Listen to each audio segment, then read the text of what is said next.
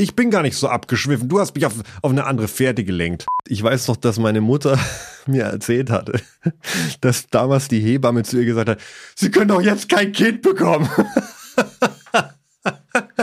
Dann war es halt so, dass mein Vater auch mal irgendwie dann in den Keller kam und sagte, Spinnst du? dass ähm, das im Prinzip so den Niedergang meiner Schulkarriere langsam so eingeleitet hat. Du 97. lässt nicht locker, ne? Also Na, auf gar keinen Fall. ich versuche dich Fall. immer ein bisschen abzulenken und du kommst immer wieder du. auf die Fakten Ja. zurück. Also ich habe zum Beispiel total Schiss gehabt vor diesem Buddy Rich Ding, ne? Aber das war genau der Grund, es zu machen. Also für, für einen Bayern sprichst du relativ gut Deutsch, das muss ich tatsächlich sagen. genau. ähm, Das mache ich nicht, weil ich da schon immer drin gut war, so, sondern das mache ich, weil, äh, weil ich das lernen musste. Man, when is the drum starting, man? Like, when, there's no drums, man. Hallo an alle und herzlich willkommen zur letzten Folge der ersten Staffel vom Ton Talk, dem Interview-Podcast von Gera Music. Mein Name ist Ben Flor und ich möchte noch einmal von meinem Gast wissen, wie es ihn in das Musikbusiness verschlagen hat, wie er zu dem Menschen geworden ist, der er ist, was ihn antreibt und was ihn bewegt. Ich und mein heutiger Gast haben sehr viel gemeinsam, zum Beispiel den Vornamen, das gute Aussehen und die charmante, freundliche Art. Wir tragen beide schon lange Bart, wir sind sehr ähnlich alt und wir sind beide Drummer. Da hören die Gemeinsamkeiten aber auch langsam auf, denn an irgendeiner Stelle seines Lebens hat mein Gast irgendetwas anders gemacht als ich. Während ich nämlich als ganz passabler Schlagzeuger so vor mich hinkrebse, ist aus ihm einer der Top-Drummer dieser Welt geworden. Er gibt ausverkaufte Clinics überall auf dem Globus, schreibt preisgekrönte Lehrbücher und macht auf seinen Soloplatten Musik auf höchstem Niveau, die aber trotzdem einfach gute Musik ist. Wir haben uns im virtuellen Raum getroffen und darüber unterhalten, wie der Junge aus der bayerischen Provinz das gemacht hat, wie es zu seiner engen Freundschaft mit Wir sind Helden kam und was die RTL Chartshow mit seiner heutigen Karriere zu tun hat. Ich muss zugeben, dass dieses Interview ein bisschen eskaliert ist. Auf jeden Fall, was die Länge angeht. Aber hey, zum einen ist es das Staffelfinale und zum anderen hat es einfach Spaß gemacht. Ich hatte einfach keine Lust, den Talk zu beenden. Sorry.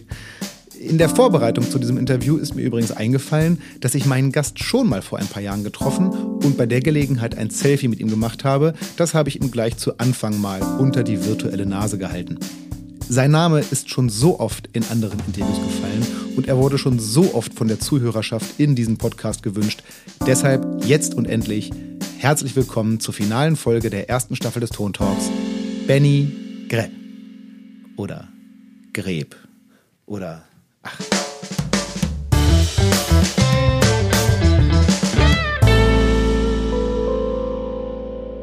Oh, look at that. Ja, Ja, das war Typ mit dem- 2016. Wahnsinn, das erkennst du an seiner Frisur, oder? Nee, äh, ich habe oben in den. Ach, verdammt. okay, das Datum wird angezeigt. Ja. Also der Typ mit dem Doppelkinn, das bin ich, noch ohne Bart. Und der Typ mit der gepflegten äh, Bartfrisur, das bist du. Tatsächlich 2016 NAM Show. Liebe Zuhörerschaft für euch. Äh, ich habe Benny gerade ein, ich glaube, eins der fünf Selfies, die ich in meinem Leben gemacht habe, gezeigt. Und zwar Oh. ausgerechnet mit Benny vor äh, fünf Jahren auf der NAM Show in Los Angeles. Äh, damals muss ich sagen, warst du für mich schon, äh, wie auch für viele andere Schlagzeuger, so ein ganz wesentlicher Einfluss. Ich habe schon vor, oh, ich weiß nicht, 15 Jahren oder so bestimmt Sachen von dir aufgeschnappt, die mich eigentlich mein ganzes Schlagzeugerleben über maßgeblich beeinflusst haben. Ähm, und da bin ich ja nur bei weitem nicht der Einzige. Nimmst du sowas als, also ist dir sowas bewusst? Nimmst du sowas als Verantwortung wahr? Dass so, wenn Benny Greb etwas über zum Beispiel Dynamik sagt, dann nehme ich das sehr, sehr ernst und andere auch. Ist das eine Verantwortung, der du dir bewusst bist? Ähm, ich weiß natürlich nicht, wie es für die Leute rüberkommt, aber ich selber nehme es auch ziemlich ernst. Und ähm, erstmal ist es natürlich sehr schmeichelhaft und es ist sehr großzügig von dir, das auch so zu sagen. Ich, ich freue mich da jedes Mal wieder drüber und es ist eine der Privilegien wirklich äh, von meinem Job, den ich ja sehr liebe, auch oder auch diesem Educator-Teil meines Jobs, dass sowas passiert und das jetzt in meinem in meinem Alter jetzt äh, ähm, ist auch Du bist passiert, doch total jung, entschuldige ja, mal. Ja, ich weiß schon. Gib dir keine Mühe, wirklich. nee, dass wirklich Leute jetzt teilweise auch kommen und sagen, ah, wegen dir habe ich angefangen, Schlagzeug zu spielen oder so, ne? Wo ich mir dachte, oh, ich bin doch äh, scheinbar doch nicht so jung. Aber äh, das ist natürlich der Oberknaller. Also weil, weil ich das, was man ja auch nicht immer tun sollte, aber die einzige Referenz, die man natürlich hat, ist es mit sich selbst zu vergleichen. Und äh, die, die, Leute, die in meinem Leben so eine Rolle gespielt haben, äh, wenn, wenn die Leute nur annähernd das irgendwie so sehen, dann äh, ja, kann ich da extrem, extrem dankbar für sein. Und wenn es um die Sache an sich geht, zum Beispiel wie Dynamik oder so, ich nehme das selber total ernst irgendwie und ich, äh, ich nehme mich selbst nicht so ernst. Das finde ich irgendwie wichtig und hilfreich für mich immer. Ähm, weil ich halt immer rausfinde, wie oft ich mich irre und, und was ich auch mal für einen Quatsch mache und äh, ne? Ich aber, erinnere mich daran, dass eine der Sachen, die ich von dir gelernt habe, worum es jetzt konkret ging, ist egal, aber du hast sie mir per Video sozusagen beigebracht, indem du sie auf einem Rolltreppengeländer gespielt hast. Ja, das war, da, oh, das war eine Sticks Jubiläumsausgabe, glaube ich, wo, genau, wo, genau, das war damals so ein, ähm, ein Versuch, wie es dann auch bei der Language of Drumming der Fall war oder bei der Art and Science of Groove oder so, dass ich immer irgendwie mir dachte, ja, ich könnte es jetzt natürlich normal filmen im Proberaum oder was könnte man denn noch machen? so, ähm, und äh, immer zu gucken, so wie, es gibt immer so eine Sache, ja, so kann man es machen und so macht man das. Und äh, ich habe einfach für mich rausgefunden, auch mit Hilfe von natürlich anderen Leuten, äh, von denen ich das abgeguckt habe, vielleicht mal oder, oder die mich inspiriert haben, einfach ein bisschen weiterzugehen, äh, zu sagen, was könnte man denn noch machen oder was würde das denn noch besser machen oder vielleicht interessanter machen oder natürlich nur in meiner, vielleicht sagen auch Leute, was ist das für ein Firlefanz? aber, aber ich finde, ähm, also als ich in diesem in diesen Education-Markt reinkam, waren DVDs oder VHS oder damals schon DVDs ähm, eben das Medium, ne? Noch vor äh, YouTube und so. Und, äh, und da war einfach die Frage, okay, was gibt es da so am Markt? Und da war in diesen, äh, gerade Drummer-DVDs, gab es halt eine bestimmte Machart. Und äh, als ich da meine so Checkliste durchgegangen bin, so was möchte ich eigentlich so erreichen mit dem Ding und was möchte ich machen, dann klar, der Inhalt ist das Allerwichtigste, aber dann ist auch so, okay, was, was könnte ich denn in der Umsetzung noch irgendwie rausholen? Also könnte das denn nicht in einem Studio und das Frontbild ist, ach, ich, ich, ich beug mich über ein Mischpult und, und mach so meine Sticks zu einem, zu einem V und zeig sie in die Kamera. Das, ist so, das, ist so, das sind so diese Standarddinger, wo ich einfach schon relativ früh gesagt habe, so, das mache ich nicht mehr. Ich mache das nicht mehr. Ich, also das könnt ihr mit anderen machen, wenn ihr das wollt. Und wenn ihr von einem Drum-Magazin seid und sagt, dass ich es machen soll, dann sage ich, nein, ich mache es nicht. Ähm, weil das hat es zu oft gegeben. Und was könnte man denn sonst noch machen? Und ähm, ich meine, das war jetzt ein krasses Negativbeispiel, aber natürlich dieses, okay, das macht man in einem Studio. Das hat ja alles, macht ja alles Sinn, weil es das Einfachste ist, weil es das Üblichste ist und so. Und es wäre wirklich praktisch. Es wäre auch praktischer gewesen, die Language of Drumming so zu machen. Aber genau. Und deswegen, ja, ich weiß gar nicht, wie, jetzt bin ich schon wieder völlig vom Gleis abgekommen. Das ist also, super. Äh, also wenn ich, wenn mein Gast schon bei der allerersten Frage einmal voll abschweift, haben wir schon mal alles richtig gemacht. Hervorragend. Oh wir sind, da hast ich, du mit mir, glaube ich, den mal, richtigen gefunden. Ja, perfekt. Wir sind ja der Podcast des, Aus, des Abschweifens, großartig. Also nicht der Ausschweifung, des Abschweifens, ganz wichtiger nee, aber jetzt hilf mir mal, wie kam ich denn da drauf? Ähm, naja, wir haben über äh, deine Verantwortung, auch über das, über die, also über, über die Inhalte Ach dessen, so. was du kolportierst, ähm, äh, gesprochen. Genau, also der, der Inhalt ist mir selber auch wichtig, ähm, das dann auch gut zu verpacken und so und äh, ja, aber ähm, ich nehme es selber ernst und nehme mich selber nicht so ernst. Ich glaube, daher kam es. Und das ist so eine Mischung, die mir immer gut gedient hat. Äh, und insofern kann ich äh, da sehr dankbar und demütig sein, wenn, wenn das jemand sagt, ähm, weil das ist einfach Wahnsinn. Und ähm, auf der anderen Seite ähm, weiß der das Gegenüber natürlich auch nicht, ähm, wie unperfekt ich jetzt eigentlich wirklich bin, zum Beispiel. Ne? Das ist so diese, das ist so diese, Das ist ja auch immer eine Perspektivenfrage. Ja, na, durchaus. Aber ich habe eben die, meine Perspektive und und ich kenne mich, ich kenne meine ähm, äh, die Sachen, mit denen ich eben so zu kämpfen habe, irgendwie eben dann doch ganz gut. Und ich kann nur, das kannst du mir glauben, ich kann nur sagen, dass da einfach viele Sachen sind, an denen ich einfach arbeite und deswegen kann ich das ganz gut auch relativieren für mich. Ähm, ich versuche das aber trotzdem auch äh, anerkennen. Ich habe ich hab früher zum Beispiel das schlechte Angewohnheit gehabt, was viele Klassikerkollegen auch immer machen, so dieses ähm, ja, das Konzert war gut, ja, nee, war, war nicht so, ich habe einen Fehler im achten Takt gemacht oder so. Und dass man einfach sagt, ja, danke. So. Ja. Ähm, sag mal, dieses, worüber wir du gerade kurz ausgeschwiffen bist, dieses Thema mit etwas anders machen. Also da kamen wir jetzt drauf über die Rolltreppe, auf der du gespielt hast oder darüber, wie du Language of Drumming aufgenommen hast. Äh, aber das betrifft ja jetzt nicht nur die Verpackung dessen, was du kolportierst, sondern auch das, was du inhaltlich machst. Ne? Genau, Moment, äh, Moment.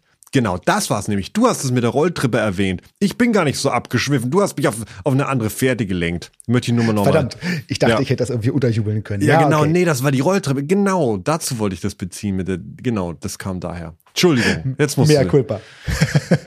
aber, aber, ähm, also ich meine, wie gesagt, man kann äh, äh, wahnsinnig gut Schlagzeug spielen und versuchen, sich am Markt zu etablieren. Man kann Sachen inhaltlich ganz anders verpacken und versuchen, sich am Markt zu etablieren. Aber bei dir ist es ja nun so, dass du inhaltlich viele Sachen angefangen hast, anders zu denken. Äh, du hast in der Verpackung äh, Dinge anders gemacht als andere. Äh, und ähm, woher hat man, ähm, wie soll ich das ausdrücken, äh, ohne dass jetzt äh, gleich ein Piep kommt, äh, wo hat man diesen Arsch Dinge so gegen den Strom ist vielleicht ein bisschen sehr hart gesagt, aber Dinge so anders zu machen.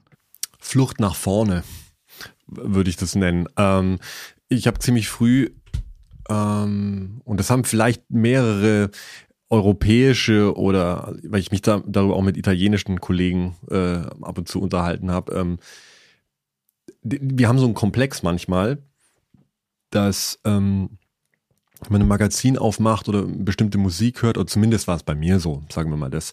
Bei mir war es so, dass ich auf amerikanische Kultur stand. Ich stand auf amerikanische Musik, auf englische Musik. Ähm, ich habe zwar auch Klassik gehört und äh, ich mag ganz viel Musik, aber die, meine Hauptidole und das, wo ich dachte, so, ah, das macht mich an, das ist sexy, das finde ich super, das war ähm, das hatte mit meiner Welt nichts zu tun eigentlich, aber es hat mich trotzdem berührt und es hat trotzdem so einen Magnetismus gehabt. Ich wollte das. Und, und dann lese ich mir Interviews durch äh, irgendwie und ähm, dann sagen die, ja, äh, ja, das ist halt so, wenn man in Chicago aufwächst. Oder ja, meine Mutter war eben Background-Sängerin von James Brown. Oder so. Und ich dachte mir, ja, okay, und, und ich jetzt in Eichstätten in Bayern, ja, wie mache ich das jetzt? Was soll das? Also das, wie geht das denn zusammen? Also, und dann auch noch gekoppelt mit, äh, ja, Groove, entweder hat man es oder man hat es nicht, oder man muss es in der Church, muss man das spielen oder so. Und dann war einfach für mich klar, okay, also entweder gibst du auf und sagst, ähm, ja, dann eben nicht, oder du findest deinen eigenen Weg da irgendwie. Und äh, das ist mir eigentlich immer und immer wieder begegnet, weil als ich dann zum Beispiel ähm, nach Hamburg gezogen bin, habe ich gemerkt, mein Traum von, nämlich der nächste Steve Gadd zu, zu werden, dafür bin ich 30 Jahre zu spät irgendwie, wenn überhaupt. Und dann ist immer die Frage, okay, Kopf in Sand äh, stecken oder sich der Realität jetzt anpassen und da einen Weg äh, finden. Und die Szene, die Musikerszene, in Eichstätten war einfach nicht existent. und dann äh, in Dinkelsbühl war, also wo ich Musik studiert habe und dann später in Hamburg und so, das war für mich sehr, sehr interessant und sehr geil.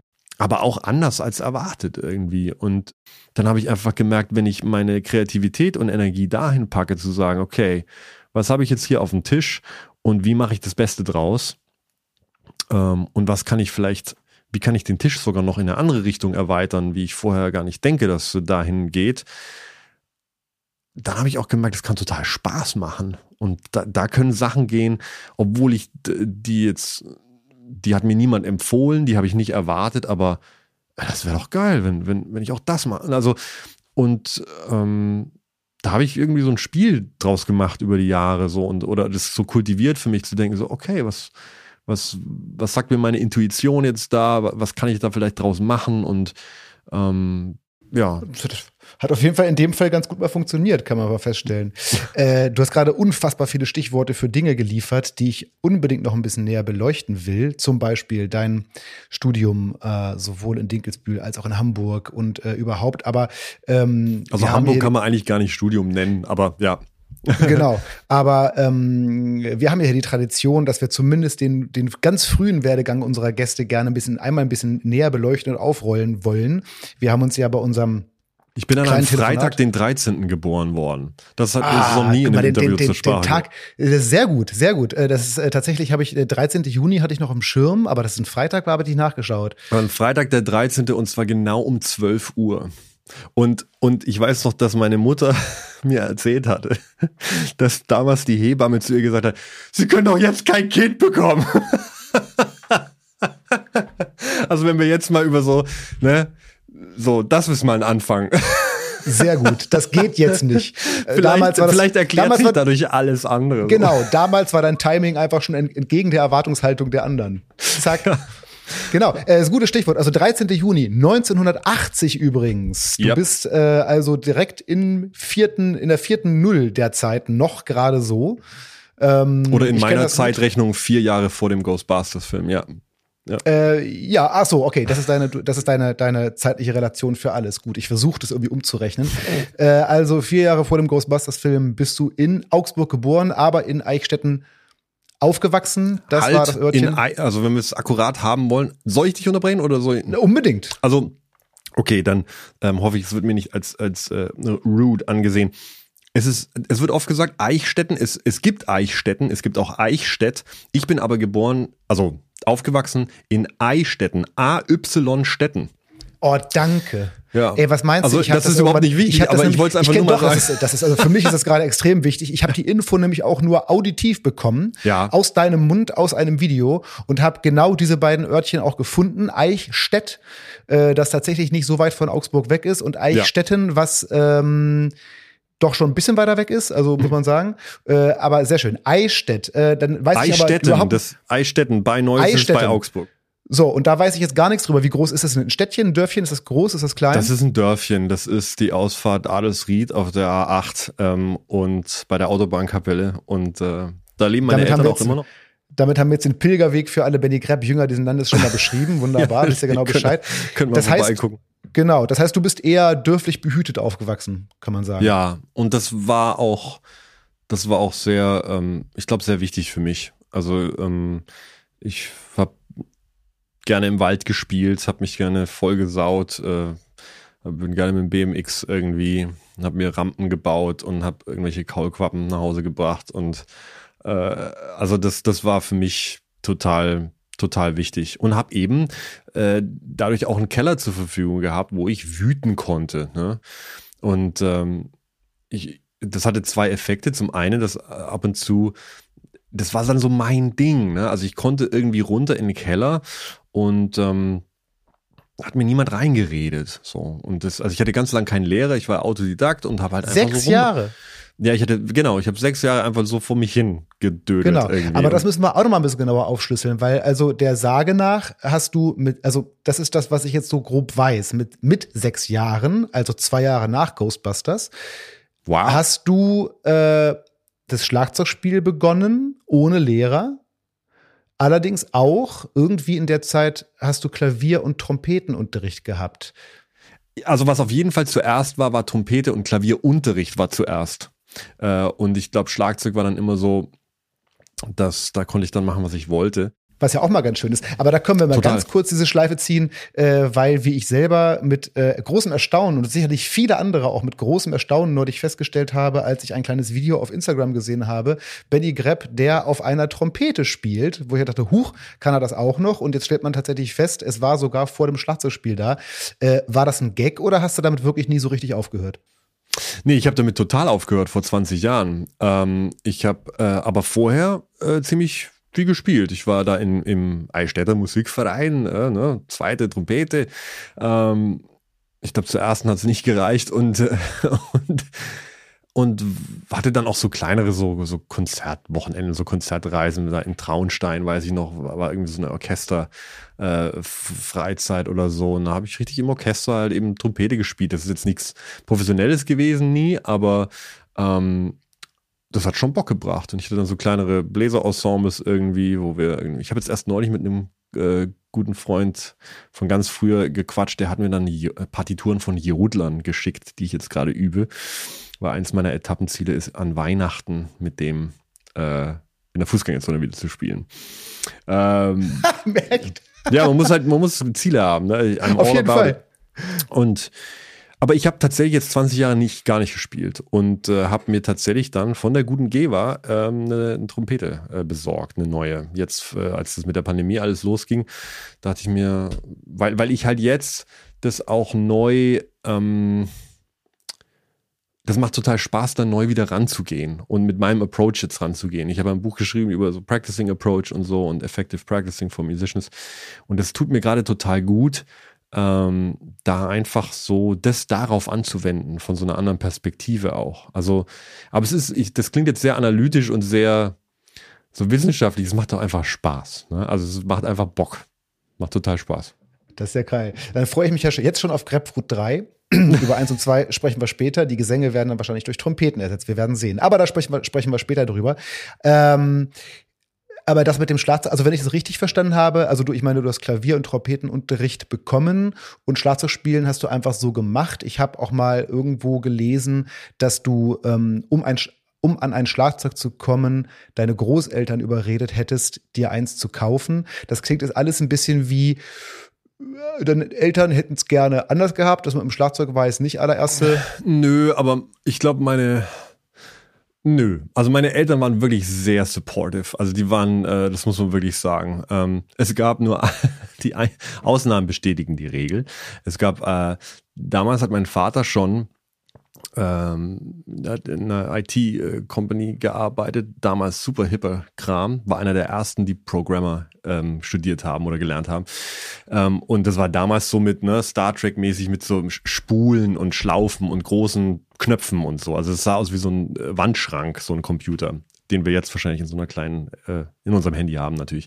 Ähm, und äh, da, die hatten viel auch amerikanische Einflüsse und so. Und äh, da hatten die dann was Neues ausprobiert und es nannte sich Home Office. Home Office, was eine fantastische Idee war. Nur nicht so gut, wenn man äh, irgendwie einen zwölfjährigen Punk-Drummer zu Hause hat.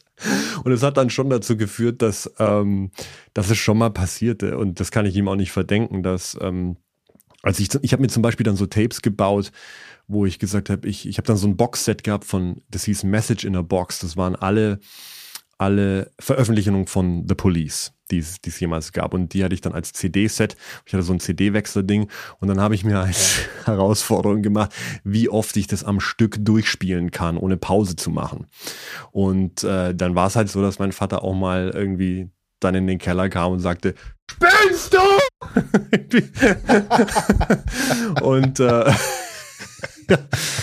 aber das äh, kann man ihm beim besten Willen nicht verdenken. Und ähm, aber, aber wirklich, also ähm, sehr supportive. Meine Mutter war wirklich, äh, also das, da bin ich ihr für immer dankbar. Ich meine, die haben das ja ermöglicht. Das ist ja so bei Schlagzeugern, das ist ja auch mit den Zuhörern bestimmt so.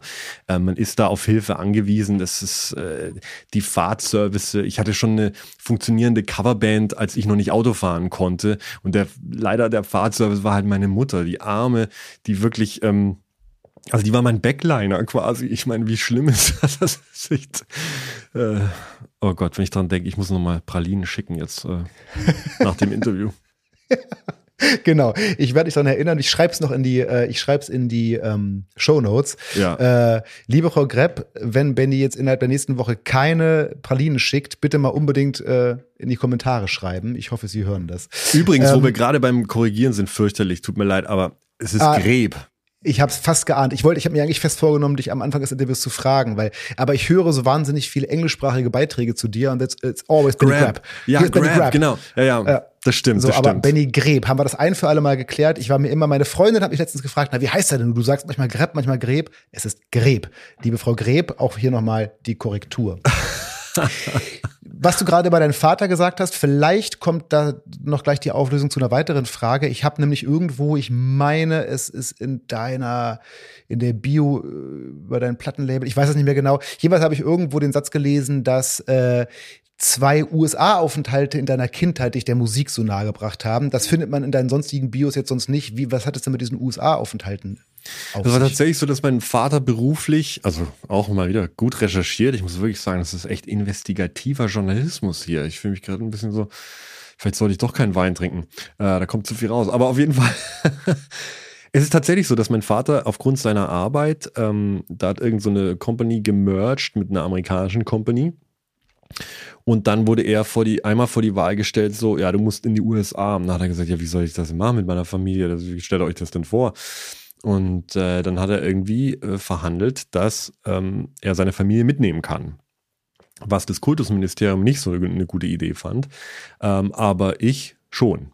Äh, und meine Eltern, also meine Mutter zum Glück auch. Und dann, das hat dazu geführt, kurzum, dass wir, als ich acht Jahre alt war, einmal drei Monate dort gelebt haben in San Diego und Los Angeles.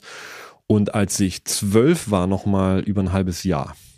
Das ist ja eigentlich eine total geile Zeit für sowas. Mit zwölf Jahren, ein halbes Jahr in der Gegend da. Ja, es war auch wirklich so, dass ich eben vorher, ähm, also natürlich nicht, also als achtjähriges äh, Kind äh, natürlich nicht Englisch gesprochen habe und als ich zwölf war, dann doch relativ gut. So. Ähm, und aber das ist jetzt nur so ein akademischer. Äh, was viel wichtiger war, war, dass ähm, das im Prinzip so den Niedergang meiner Schulkarriere langsam so eingeleitet hat. und den Heraufgang von ein paar anderen Sachen. Also ich, ähm, und ich, das kann man in Deutschland ganz schwierig erklären. Ich versuche es trotzdem mal.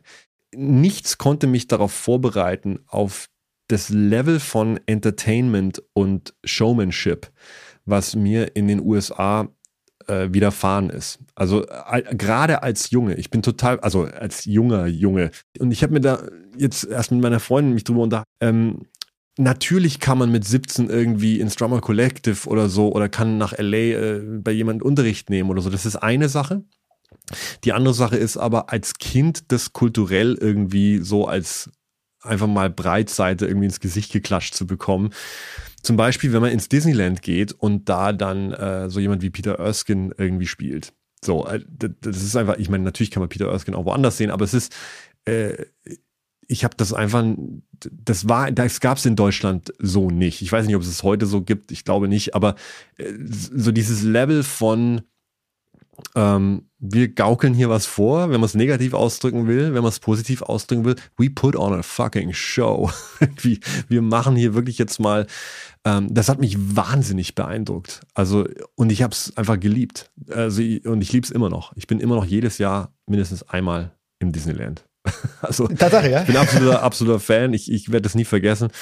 Und seitdem habe ich auch ein bisschen Recherche gemacht und ich, ich, ich bewundere einfach diese Art von okay, wir entf entführen dich in eine Traumwelt und äh, also zum Beispiel, wenn man im Disneyland, kleines Beispiel, was mich so fasziniert, ähm, die wollen, dass man da reingeht und einfach irgendwie sorgenlos ist, ne? Dass man in so einer Traumwelt irgendwie, was auch immer man für einen Scheiß irgendwie äh, gerade erlebt hat und jeder erlebt Scheiß, dass man das da nicht erlebt. Zum einen haben die erfunden diese ganze, ähm, diese ganze Geruchssachen, die, die später auch nach Deutschland gekommen sind. Also von wegen, wenn du eine Bäckerei hast oder eine Zuckerbäckerei, dann geht, der, geht die Abluft nicht einfach nach oben, sondern die Abluft wird umgeleitet und geht in, den, in die Einkaufsstraße, ne, unten rein, damit es nach oben geht, damit du es riechst und denkst, ah, oh, das ist Donuts. so, das hat Walt Disney erfunden. Ne? Das haben die in Disneyland pioniermäßig da eingeführt. Unter anderem gibt es unter, unterirdische Gänge, damit man nie eine Mickey Maus sieht, die mal ihren, ihren Helm abnimmt, ne? sondern ja. die können tatsächlich dann unterirdisch irgendwie, äh, haben da so Chill-Out-Räume und so weiter. Und zum, aber das Krasseste ist, wenn man zum Beispiel in Disneyland jemand fragt, Entschuldigung, wann schließt der Park? When does the park close? Dann sagt selbst ein Straßenfeger in dem Park. The park is open until seven. Huh. Die werden nicht sagen, der Park schließt irgendwann. Der ja. Park has open. Also es wird irgendwie positiv alles gephrased. Also diese Art von, wie das irgendwie da alles zusammen äh, äh, geschustert ist, das kann man auch nicht immer haben. Also um Gottes Willen, ne? Ich will nicht so leben, aber ähm, das ist jetzt nur ein Beispiel. So, so werden da teilweise auch Shows und Bands organisiert und so wird irgendwie äh, mit Marketing umgegangen und und das war, war eine Ansage. So wie es sich liest in dem Infotext, auf den ich äh, gerade angespielt habe, klingt es wie, und das kann ich mir in der Zeit, von der wir gerade sprechen, ich meine, wir sprechen jetzt, nehmen wir mal deine Reise mit zwölf, das war dann Anfang der 90er, das heißt, äh, Wo Ghostbusters 2 übrigens gerade rauskam, so, also nur mal so ja. als Zeitrechnung. ähm, gut, äh, das war 92, alles klar. Also wir sind jetzt Ghostbusters 2. Äh, äh, Streaming, YouTube, dieser ganze Basel war noch weit entfernt. Ja. Das heißt, der Zugriff auf ähm, Musik, also das ging über Radio und über Platten kaufen oder über CDs kaufen zu der Zeit, glaube ich schon. Ja. Ähm, hatte es, also gab es so ein nachhaltiges, tatsächliches äh, äh, musikalische Eindrücke, Bands, Künstler erleben, als du in den Staaten warst, die man hier so einfach nicht mitgeschnitten hat? Oder ist das mehr Legende? Nee, das war schon so, dass, also äh, dadurch, dass mein Vater, glaube ich, ein total schlechtes Gewissen hatte, dass wir über die Woche da immer ähm, irgendwo festsaßen, in so einem kleinen äh, Village irgendwie, ähm, war, glaube ich, die Ansage, am, am Wochenende machen wir was mit den Kids. Wir machen irgendwas mit den Kids. Wir fahren zum Grand Canyon, wir fahren nach Disneyland, wir fahren zu SeaWorld, wir fahren äh, zum Konzert, wir schauen uns Joe Cocker an, wir schauen uns, äh, also wir haben da tatsächlich einige an Konzerte gesehen äh, und einiges an Shows. Aber allein das Level von den Street Musicians, also so Straßenmusik, wie man das hier bezeichnet, ne, war einfach fucking mindblowing. Also es war wirklich, es war echt ähm, unglaublich. Ich meine, man muss dazu auch sagen, fairerweise, ich glaube, wenn ich damals schon in Hamburg gelebt hätte, äh, wäre ich vielleicht auch was anderes gewohnt gewesen. Aber äh, um das in Kontext zu setzen, es war wirklich, ein, ich war ein Dorfjunge, der mit Stöckchen gespielt hat und ist dann irgendwie einmal ins Disneyland gegangen. Das hat mir einfach die Sicherungen durchgebrannt. Das war, äh, das, also, das war einfach, war einfach ein Kulturschock. Irgendwie, ja. im positiven Sinn. Ja. Und dann sind wir ja auch in der Zeit, also mit zwölf Jahren, Ghostbusters 2 Zeit, ähm, in der du dann auch endlich Unterricht bekommen hast, nach sechs Jahren autodidaktischem Herumtrommeln, Genau. äh, was, ähm, also in der, in der Zeit bis dahin hast du tatsächlich rumgetrommelt. Genau. Oder was hast du da gemacht? Also du hast wirklich, oder hast du dir irgendwelche, wie gesagt, YouTube, irgendwelche Tipps abgeben, äh, abholen, ging nicht damals. Also Platte an, losballern. Nee, es war tatsächlich so, dass damals auch schon langsam es anfing, äh, dass ich so DCI-Videos, das waren die Vorgänger, das, die wurden später Hudson Music. Ähm, und da konnte man sich von Dave Weckel und Steve Gadd und äh, Dennis Chambers und ich meine, das kam zwar erst, wo ich vielleicht so 14 war oder so, also war ein bisschen später, aber das war so die Zeit, das war tatsächlich wichtige Education für mich. Und ich habe wenige Kollegen in Deutschland, die das so erlebt haben. Äh, für viele war naja, Unterricht. Also ich kann mich an, ich kann mich an so ähm, das erste Lehrbuch von Dave Weckel durchaus noch erinnern, dass so die, also wo so, wo so Basic Grooves und so von ihm auch erklärt werden, Ja. äh, was heutzutage, äh, sorry Dave for that, aber es ist ein, äh, aus heutiger Perspektive echt na, sagen wir mal, kein sehr, ich will ihn nicht beleidigen, aber es ist kein sehr schönes Buch aus heutiger Perspektive. Damals war es aber natürlich aber groundbreaking. nee, also was, was ich aber meinte war, ähm, für die meisten war aber trotzdem, das war parallel zum Unterricht irgendwie. Ja. Also die hatten ihren Lehrer, man geht zu einem Lehrer und da, da, da. Und für mich war das so, dass das meine Hauptquelle erstmal war. Und und dieses Contemporary Drummer Plus One zum Beispiel von Dave Weckel und so war ein absoluter äh, Durchbruch. Das ist heute nicht mehr so außergewöhnlich, aber das war das Drumeo und Hudson nee, Music. Aber, aber, aber davon rede ich auch nicht. Das ist Nee, ja, nee, das ist ja, also da habe ich mir auch extra noch, äh, noch Playbacks von gezogen und so, weil ich äh, davon Tracks einfach so fantastisch fand und unbedingt Ja. spielen wollte. Äh, aber es gab auch so ähm, wirkliche so Basic-Bücher, wie spielt man Ja. einen Rockgroove? Und äh, das war für damalige Verhältnisse natürlich ein fantastisches Buch, für heutige Genau, es war das einzige, was ich kannte damals. Genau, das war das genau. einzige Playback-Buch, was ich hatte damals. Und, und insofern hat das alles einen speziellen Platz in meinem Herzen. Also ich, ich muss wirklich sagen, ich bin Dave Weckel, äh, ich habe das ihm auch mal gesagt, irgendwie, wahrscheinlich mehrmals auch, äh, bis er mir dann gesagt hat, hör auf jetzt, geh weg von mir. Äh, ich schuld dem was. Ich schuld wirklich Dave Weckel, ähm, bin ich viel schuldig, weil, weil ähm, seine Produkte und sein Influence und wie, dass er sich entschieden hat, was zu teilen, was jetzt Leute wie, wie den Kollegen zum Beispiel sich dagegen entschieden haben. Ich liebe Winnie trotzdem und er ist der Hammer, aber ähm, das war schon so ein, man durfte da in die Tür gucken und das war, ähm, war für mich also mindblowing, wirklich. Ja. Na, er war da auch so eine Art Pionier, ne, was so den Educational Artist angeht. Er war der erste wirklich namhafte Drummer, der so Lehrbücher rausgebracht hat, der, wie du schon sagst, äh, zugelassen hat, dass man dahinter schaut, selbst, also auch immer weiter. Irgendwann hat er, äh, nachdem er selber noch mal viel Unterricht hatte, seine Spieltechnik immer völlig umgestellt, hat auch das noch mal ganz ausführlich erklärt, wie er jetzt alles anders macht und so. Aber das hat er damals in den, naja, Ende 80er, Anfang 90er als erster großer Drummer so in der Form gemacht. Das war schon sehr, sehr bemerkenswert. Ähm, Kleine Nerd-Information. Ich glaube, der erste, der jemals einen Videokurs aufgenommen hat über Drum-Technik und Drum-Workshop mäßig und so, war tatsächlich Ed Thigpen. Ähm, das hat mir Rob Wallace damals erzählt von äh, DCI. Das war das erste DCI-Video, was es jemals gab, nämlich eine gefilmte Klinik von Ed Thigpen im Drummers Collective. Und Rob Wallace, die, die, sind, die waren eben auch Mitbesitzer vom Drummers Collective.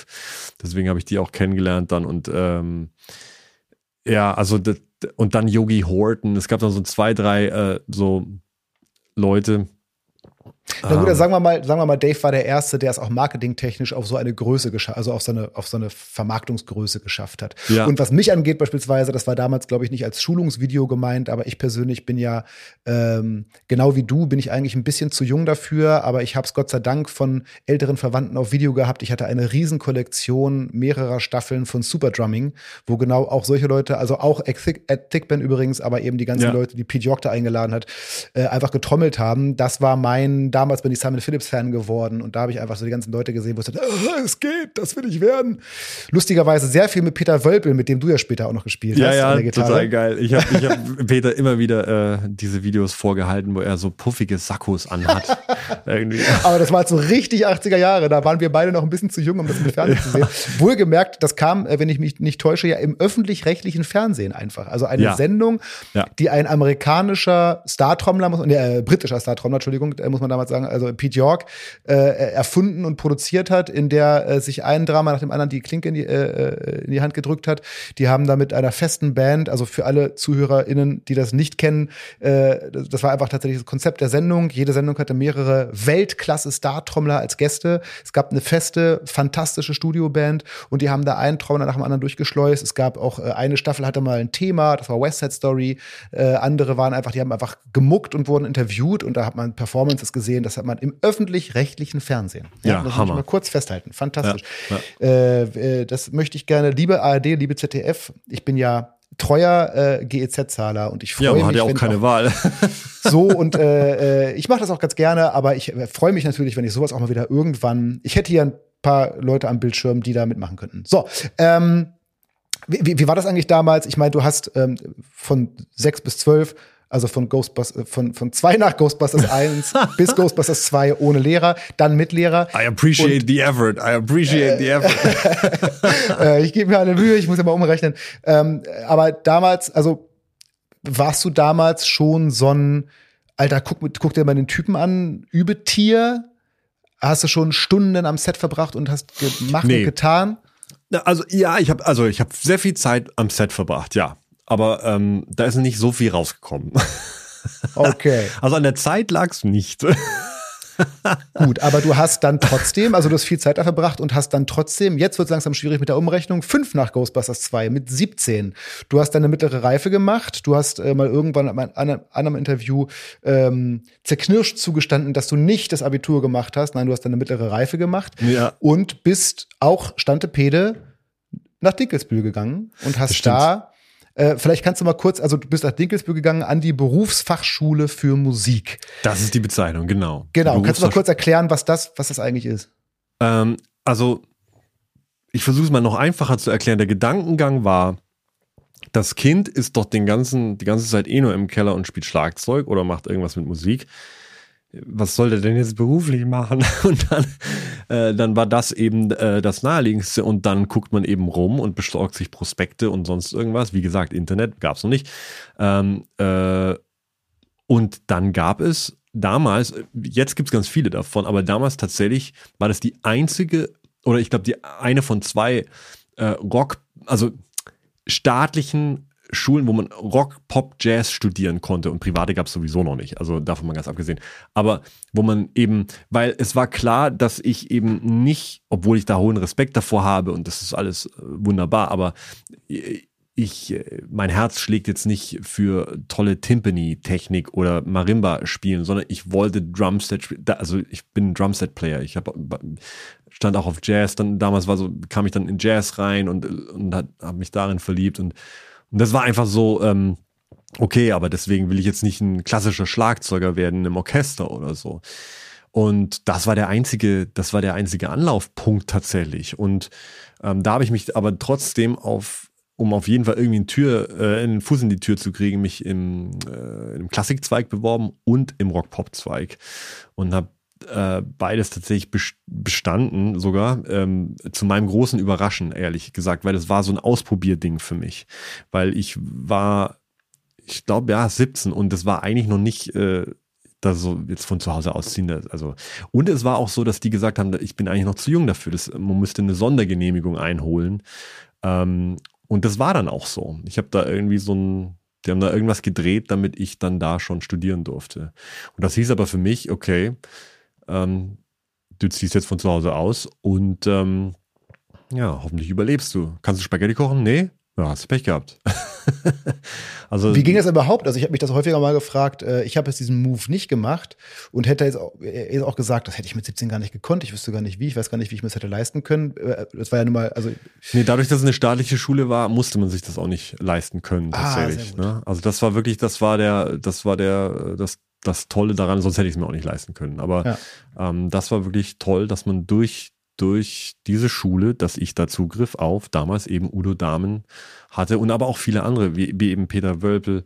Ähm, es waren und auch natürlich viele tolle Kollegen, die da waren, von denen ich sehr viel gelernt habe. Also ähm, wo auch lange Freundschaften raus entstanden sind. Wie das immer so ich glaube, ist. ich meine mal irgendwann vor langer Zeit gelesen zu haben, dass du da zusammen mit Pola Roy warst. Kann das sein? Genau. Oder? Ja, ne? Ich bin Trauzeuge von Wir sind Helden. Tatsache, ja? Ja, also ich bin, also ich weiß gar nicht, ob das zu undiskret ist, das zu sagen, aber ich glaube nicht. Also, ähm, ja, wir, waren sehr gut befreundet. Wir waren, ähm, Pola war eigentlich, also ich nenne ihn Sebastian, aber Pola war für mich immer so ein, äh, wie so eine große Bruderfigur. Äh, so, wir haben viel zusammen rumgehangen, tatsächlich, und sind auch zusammen dann nach Hamburg gezogen und haben zusammen diesen Popkurs irgendwie gemacht. Also saßen da wirklich zusammen in seinem schwarzen Golf und sind dann nach Hamburg gefahren. Also, das war schon, das war so unser, unser Abenteuer. Ja, ich habe das mal in einem Interview mit ihm gelesen und ich fand das irgendwie total lustig, weil ihr wart, ihr beide wart für mich immer so äh, äh, die beiden langen Lulatsche, die irgendwie beide cool geschlagzeugert haben. Der eine halt irgendwie auf äh, äh, diesem technisch hohen Niveau und der andere in dieser geilen Band. Und das war also so, ich fand dass dieses, ach, die haben wir noch zusammen gelernt, das ist ja witzig, das passte so gut für mich. Ja, wir haben uns äh, auch gegenseitig immer damit aufgezogen. Also er hat immer so dieses, ach, das, ah, dieses virtuose Zeug und bla. Und ich war immer so, ja, ja, eine Band und produzieren und, äh, und das war immer so, aber ja, wie das unter Brüdern eben so ist, also wenn auch nur im Geiste. Äh, wir haben tatsächlich ähm, vorgestern zum ersten Mal seit so gut zehn Jahren mal wieder miteinander gesprochen. Wir hatten ganz lange jetzt keinen Kontakt und das war ein wahnsinnig tolles, schönes Gespräch. Also ja, wollte ich einfach nur sagen, weil, weil es ja, sich so trifft. Großartig. Das war echt, ähm, ja, ich habe ihn sehr lieb. Das ist ein toller Kerl. Ja, das, das, ich bin natürlich hundertprozentig sicher, dass er diesen Podcast sich auch anhören wird und oh. äh, an dieser Stelle äh, sagen wird, ich dich auch, Benny. ähm, okay, also äh, du warst dann erstmal, jetzt sind wir erstmal noch immer noch äh, mit 17, also 97. Du lässt nicht locker, ne? Also, Na, auf gar keinen Fall. Ich versuche dich Fall. immer ein bisschen abzulenken und du kommst immer wieder du. auf die Fakten ja. zurück. Ja, leider ja. Du kannst mich ablenken, das ist äh, gerne. Wir können jede Klammer aufmachen, aber ich schließe sie auch immer wieder. Das ist wirklich ähm, sehr verstörend, muss ich sagen. ich muss weg. ich habe jetzt auch nicht keine Zeit mehr eigentlich. Nee, Quatsch. Genau. Hau rein. Ähm, war Dinkelsbühl, also du bist nach Dinkelsbühl gekommen, hast, du hast es ja. gerade schon kurz fallen lassen, äh, dort äh, den ja für viele schlagzeugerische Karrieren maßgeblich wichtigen Udo Dahmen kennengelernt. War das das Zünglein an der Waage zum Profi werden oder kam die Entscheidung schon, bevor du ins Auto nach Dinkelsbühl gestiegen bist? Also ich hatte keinen Plan B sowieso nicht. Also insofern, ähm, mir war klar, dass ich Schlagzeuger bin. Aber natürlich war Udo und diese ganze Institution und diese drei Jahre, die ich da verbracht habe, manche haben ja nur zwei da verbracht oder was auch immer, ähm, aber war war unfassbar wichtig, weil für mich war natürlich, ich war immer so ein bisschen Nerd und Weirdo in, in der Schule und so, ähm, nicht auch zuletzt, weil ich durch diese USA-Aufenthalte dann teilweise Klassen wiederholen musste und nicht Anschluss gefunden habe und so. Und es war so ein bisschen Kuddelmuddel dann. Und man hat sich vielleicht auch hier und da mal Sorgen gemacht um den, um den Jungen. Äh, und, äh, äh und als ich dann nach äh, Dinkelsbühl kam, hatte ich zum ersten Mal das Gefühl, angekommen zu sein. Weil, also weil ein bisschen, auch, auch, alles, auch alles Nerds. Genau, weil so ein bisschen salopp ausgedrückt, die sind ja alle so bescheuert wie ich. Also die sind ja alle so, ähm, die finden das eben nicht komisch, bis drei Uhr morgens irgendwelche Platten zu hören und zu sagen, ey, was macht der da? Das gibt's doch nicht. weißt du, so, ähm, und es hat sich zwar dann rausgestellt, dass ich doch noch ein bisschen nerdiger war als viele da, doch, aber aber trotzdem war ich da wirklich in bester Gesellschaft. Und es war auch so, und das darf man auch nicht vergessen, dass ähm, ich natürlich so ein bisschen so dieses Ding hatte, ah, ich war der beste Drummer im Dorf. So, weil ich halt der Einzige war. und als ich dann nach Dinkelsbühl kam, habe ich erstmal den Kopf gewaschen bekommen, weil da natürlich auch Leute über mir waren und schon länger studiert haben und so. Und das hat mich wahnsinnig motiviert, ähm, weil ich plötzlich gemerkt habe, so, oh aha, da geht aber noch einiges, mein Lieber. So, und äh, ähm, da ist mit, mit, mit Green Day und Police im Kreis spielen so, das ist nicht alles. Äh, und das war total super für mich, weil ich zu der Zeit auch, und das muss ich auch ehrlich gestehen, äh, wenn wir gerade auch so tiefenpsychologisch werden, ähm, ich war extrem competitive auch, weil mir, mir, mir das eigentlich gestunken hat. Also erstmal aus diesem, aus diesem, aus diesem äh, äh, aus meinem kleinen Teich, wo ich der dickste Fisch war, plötzlich da rein, weil das war mein einziges Identitätsfindungsding. Ne? Äh, ich weiß, ich habe irgendwie Schiss vor Frauen, ich weiß nicht, wie man mit denen redet, irgendwie, ich, ich habe keine anderen Hobbys und so. Aber Trommeln, da macht mir so schnell keiner was vor nicht mal mein Dad, nicht mal meine Eltern. Ich habe da wirklich was Eigenes gefunden, so weißt du. Normalerweise in dem Alter labern einem die Eltern immer rein, was so besser wäre und was gut wäre und so. Und ich hatte da was Eigenes für mich gefunden. Ich glaube, jeder findet was anderes für sich in, in diesen Teenie-Jahren, ne? was so, was so Character Building ist. Für mich war es das. Und dann kam ich nach Dinkelsbühl und plötzlich waren da alle, die, die viel besser ausgecheckt haben, dies und jenes und so. Das war natürlich erstmal ein ganz schöner Tritt in den Arsch. Und das war super für mich. Weil ab da ging es dann wirklich, wirklich los. Jein. Ich, du hast mal gesagt, ähm, du hast diese drei Jahre Dinkelsbühl gemacht. Und dann bist du, wie wir jetzt wissen, mit Polaroid von Wir sind Helden nach Hamburg gezogen. Äh, tatsächlich, da weiß ich nicht genau. Ich weiß, du hast in Hamburg dann auch noch deinen Zivildienst gemacht, aber du bist erstmal nach Hamburg gegangen für den Popkurs. Genau. Also Oder das war, also der Popkurs war für mich so, ah, ich mach das jetzt mal. Und dann hat sich da leider auch eine Band geformt, die irgendwie, dann haben wir da einen Produzentenvertrag gekriegt und, äh, und also ah, das da ist eine band ne? Genau, da hat sich Wir sind Helden geformt und Otterpost damals. Und Otterpost, ähm, und wir waren die eins, ich glaube, Otterpost war die erste Band, die einen Produzentenvertrag bekommen hat. Und da dachte ich erstmal, irgendwie, Wir sind Helden war dann viel, viel erfolgreicher natürlich. und aus Otterpost wurde leider nichts, aber also was heißt leider nichts, wir haben das fünf Jahre versucht irgendwie nach oben zu halten und dann haben äh, gearbeitet wie die Schweine, aber es war eben nicht dieses, ah, also wir saßen da auch in irgendwelchen Platten, äh, äh, bei irgendwelchen Plattenfirmenbüros, die gesagt haben, ja, ja, wir machen das irgendwie bla bla bla. Und ich dachte, oh Gott, oh Gott, oh Gott, oh Gott, oh Gott. Ähm, aber ähm, Genau, aber, aber der Popkurs an sich war eigentlich erstmal so ein Ausprobierding und weil das dann passiert ist, war ich so, oh Gott, ich muss ja nach Hamburg ziehen, das geht ja total ab. Und das war dann so ein, so ein Entscheidungsheft, wo ich mir dachte, ah, ich muss mein, ich muss mein Zivi in Hamburg machen. Ähm, Mensch, dann kann ich mir ja vielleicht ja sogar eine kleine Wohnung irgendwie oder so. Und dann ging so ein Spannungsfeld auf von, ich will, ich will idealistisch diese Band machen. Ähm, ich, ich mache den Zivi, so und wenn der, und die Uhr tickt, wenn der Zivi aus ist, so dann eine Hamburger Wohnung zu bezahlen, als jemand, der idealistisch so eine, so eine Hip-Hop-Band macht mit schweinischen Texten und Verkleidung. Ist auch so ein bisschen Zappa-esque und so ein bisschen so. Ähm, Wie, und dann war es gar nicht erfolgreich? Ist ja komisch. Ja, ja. äh, ja, und das, ähm, und deswegen, also so, meine Oma hat dann auch immer gesagt, Mensch, wann, wann hörst du denn nicht auf mit dem Quatsch, kommst du wieder zurück nach Bayern und so. Ne? Also es war schon so dieser Style irgendwie.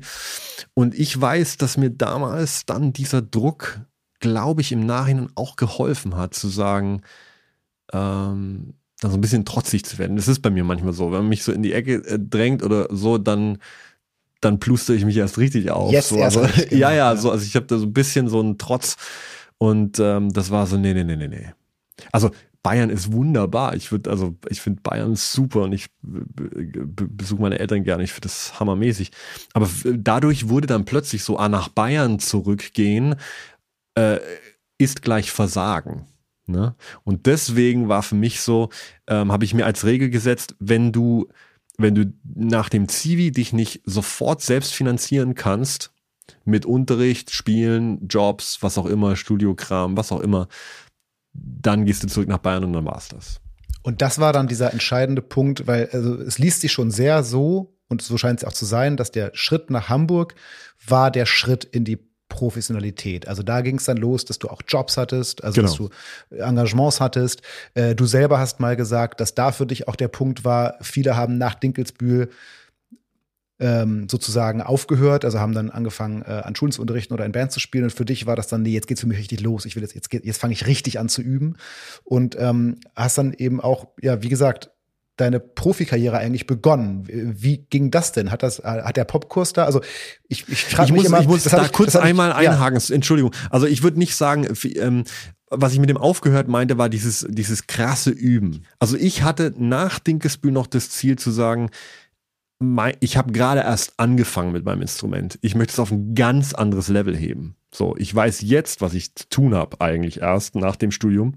So, ich will sehen, was da geht. Ich will einfach so, ich, ich muss das einfach noch mehr auschecken. Und ja. deswegen war für mich aber auch dieses Geld verdienen, das war rein pragmatisch. Mir war das völlig egal, ob ich mit einer Matratze irgendwo und wie, also wie meine Wohnung damals aussah, das kann man sich nicht vorstellen. Also es war wirklich, es war wirklich so scheuklappenmäßig. Da habe ich auch erst, als ich mit Pola wieder gesprochen habe, da hat er nochmal drüber gelacht. Ich äh, habe versucht, so ein bisschen mitzulachen. Äh, aber es war wirklich, ähm, ich habe das alles, ich habe wirklich fast alles aufs Essentielle ausgeblendet und das Essentielle war für mich Üben, Bandarbeit, irgendwie das. Also ich hab, ich bin nicht äh, ich habe keine Party gemacht, ich bin nicht irgendwie so, das gab's für mich alles nicht. Also dazu muss man auch wissen, dass ich damals extrem dogmatisch war. Ich habe keinen Alkohol getrunken, ich habe keinen Kaffee getrunken, ich habe keinen, also äh, das war alles für mich äh, ja, so Tunnelblick, ne? Und dem habe ich viel zu naja, verdanken. Also die Jobs, die du dann angenommen hast, also die Engagements, von denen man so weiß. Ne? Also man weiß jetzt von, also nach deinem, äh, nach deinem Wikipedia-Eintrag, über den wir uns auch nochmal unterhalten müssen übrigens, oh Gott, aber das oh kommt Gott. später. Ja. Ähm, also bist du irgendwie nach Hamburg gegangen und das war ja 2000, du warst 20 und dann gibt's so fünf Jahre, wo nicht so ganz klar ist, was da war. Natürlich Popkurs und so, Zivi. Äh, das erste, ich mache die Engagements jetzt an den, übrigens an den Plattenveröffentlichungen fest. Da, da, mögen die Jahreszahlen nicht genau stimmen, aber du hast dann zum Beispiel bei Strom und Wasser gespielt. Dem, mhm. das, war ja, das war ja eher so ein politisch punkiges, akustik-punkiges Projekt von äh, Heinz äh, Ratz, von so einem äh, jetzt auch sehr solider Macher, punkig, ja. Genau, so ähm, äh, da, da äh, die erste Platte mit dir kam da 2005 raus. Ich nehme an, dass das Engagement in der Band auch um die Zeit. Da hast du aber ziemlich lange gespielt. Ich glaube, fünf Jahre hast du da, glaube ich, gespielt, ne? Oder, oder noch länger. Wir haben ziemlich viel getourt am Anfang ähm, äh, und ich hab, bin dann irgendwann raus aus dem Live-Spielen und habe dann äh, nur noch die Platten gespielt. Ah, okay. Ja, weil du auch parallel, also du hast dann, also was ich eigentlich sagen will, ist, du hast äh, so die Sachen, die ich so rauslesen konnte aus deiner Diskografie. Du hast eben dieses Strom und Wasser gespielt, was übrigens, ich habe mir das angehört natürlich alles und, also nicht alles, aber ich habe mir viel davon angehört von den Sachen, die du gespielt hast. Und als ich Strom und Wasser gehört habe, dachte ich, what? Das, das passte so gar nicht zu dem Benny Grepp, äh, den ich so äh, musikalisch kannte. Äh, liebe Zuhörerschaft, hört euch das mal an. Es ist, ist streckenweise wirklich sehr, sehr lustig. und ihr werdet Benny streckenweise auch gar nicht wiedererkennen, aber ist äh, wirklich cool. Dann hast du aber auch äh, lange Zeit, ein bisschen später bei Nils Wülker gespielt. Äh, du hast dann noch es etwas. Es sind zwei später wichtige Bands da gar nicht drin, weil die äh, so Plattenfirmen Hickhack-mäßig und so dann untergegangen sind. Also eben Otterpost, wo wir wirklich ein paar Platten gemacht haben. Ähm, und Jerobeam, das war eine Band, äh, wo ich auch mit der fünf Jahre gearbeitet habe. Das waren so 20, also 2000 bis 2005 haben wir damit äh, relativ viel getourt und ähm, Jerobeam, was war das? Das waren zwei oder drei Platten, die ähm, mit dem Singer-Songwriter Leonard Salomon und da haben wir wirklich wahnsinnig viel gespielt und viel, viel gemacht. Äh, aber das ist leider eben dann im Sande verlaufen. Aber, aber es erklärt das, diesen fünf Jahre Lag, von dem ich gerade gesprochen ja, habe. Ja, und Ron Spielmann ist dann auch noch jemand, der hat das auch schon angefangen in der Zeit. Also ich habe einfach, ich hatte einfach damals dann diesen Cut für mich. Im ersten Jahr habe ich einfach Panik gekriegt nach dem Zivi oder ähm, und habe einfach gesagt, okay, oh Gott, ist das Hamburg teuer irgendwie. Und dann, mhm. ähm, und dann habe ich eben in so ein paar Coverbands gespielt und war da tot unglücklich mit und habe dann halt den Schritt gemacht und gesagt, ich mache keine Covermusik mehr. Ähm, und habe dann eben, das sind vielleicht diese fünf Jahre, wo ich gesagt habe, ich möchte nur mit Künstlern ihre Musik erarbeiten oder möchte halt dann im Studio für die arbeiten oder was auch immer, aber ich möchte ähm, eigenes Zeug machen, kreatives Zeug machen. Ich, ähm, ich mag dieses ganze, ich möchte dieses ganze Gala und äh, und ich, wie gesagt, ich mag nicht sagen, dass es scheiße ist oder was auch immer, aber es war einfach nicht das Richtige für mich. Genau, es war nicht äh, deins. Aber das fällt ja, wie gesagt, in deiner Diskografie auch wirklich aus, weil du das gerade schon, also, ne, Strom und Wasser, Nils Wölker, Ron Spielmann hast du gerade eher, also ich habe die Platte, ich kenne Ron Spielmann schon tatsächlich möchte ich meinen länger, als ich dich kenne, unfassbarerweise. Hm, Aber ich kenne, hm. ich kenne den, ich kenne den seit der Intelligent People. Das war, glaube ich, 2001. Ja, super. Äh, da habe ich ihn schon live gesehen mit einer wahnsinnig großen Band und war total ja, fasziniert ja, von dieser Band. Das war, genau, mit Backgrounds-Gesang, das war total irre. Und dann habe ich irgendwann festgestellt, dass es dieses Ron Spielmann-Trio gibt und den Typen auf dem Foto kenne ich doch. Was das denn? Habe ich total gefeiert. Ihr habt zwei Platten gemacht, glaube ich, ne? Eine mhm. Live- und eine Studioplatte. Mhm. Äh, äh, auch wirklich fantastisch. Ähm, du hast auch noch andere Produktionen gespielt, aber immer von so Künstlern. Also du hast viel mit Stoppock gespielt. Das war ja. so Blues. Du hast äh, auf einer, auf, ich glaube, auf der erst, ersten oder zweiten Soloplatte, auf der zweiten Soloplatte von Thomas D. gespielt. Lektionen Demut. Mhm. Ich glaube, es war die zweite. Du hast auch noch mal irgendwann bei Mark Forster gespielt, habe ich gelesen. Ja, ich habe einfach ein paar Songs, äh, ich habe Genau, einfach, das war eine Studiosache. Also es ja, waren genau, wirklich drei Tage. Und aber was ich sagen will, die Sachen, auf denen du spielst, da hat, das liest sich schon wieder, das war jetzt nicht völlig egal, wo ich das spiele. Das waren immer nee, irgendwie nicht. alles Künstler. So. Ähm, und ähm, also ich habe mich gefragt, als jemand, der jetzt am Ende jetzt nicht der typische First Core Studiodrama ist. Also das meine ich jetzt gar nicht despektierlich. Ich meine, du bist im Gegensatz zu anderen Kollegen äh, nicht derjenige, bei dem ich auf die Diskografie gucke und da sehe ich 200 Produktionen von Hinz und Kunz und Tralala, sondern eben genau sehr ausgewählte Produktionen, wenn dann. Und äh, in der Produktionsauswahl ist es ja eine streckenweise scheinbar auch egal, wie famous das am Ende wird oder ob das irgendwie chartet oder so. Das ist ja scheinbar völlig Wumpe. Wonach hast du denn entschieden, was du jetzt spielen möchtest? Worauf ich Lust habe. also ist, ich bin da wirklich, äh, also zum Beispiel wirklich dieses Fame-Ding und dieses ähm, das interessiert mich überhaupt, also überhaupt gar nicht. Ich habe mal Kontakt gehabt mit so einer ähm, äh, Band, ich würde den Namen jetzt glaube ich einfach mal nicht nennen. Ähm, da war ich dann mal, ähm, wo ich dann mal, habe ich irgendwie zwei Alben eingespielt. Ähm, und dann war ich zu Gast in der, ja, ich sage jetzt einfach mal, es wird wahrscheinlich eh niemand finden. Also ich war, äh, ich war in, zu Gast in der Oliver Geissen Chart Show mit dieser Band und äh, hab dann, ja, ich weiß nicht, das kennt heute auch eh keiner mehr. Äh, und dann, ähm, also meine Cousinen fanden das toll, zum Beispiel. Das war das erste Mal, dass die dachten, oh ja, der Mensch, aus dem ist doch was geworden. Und für mich war es ein absoluter Tiefpunkt.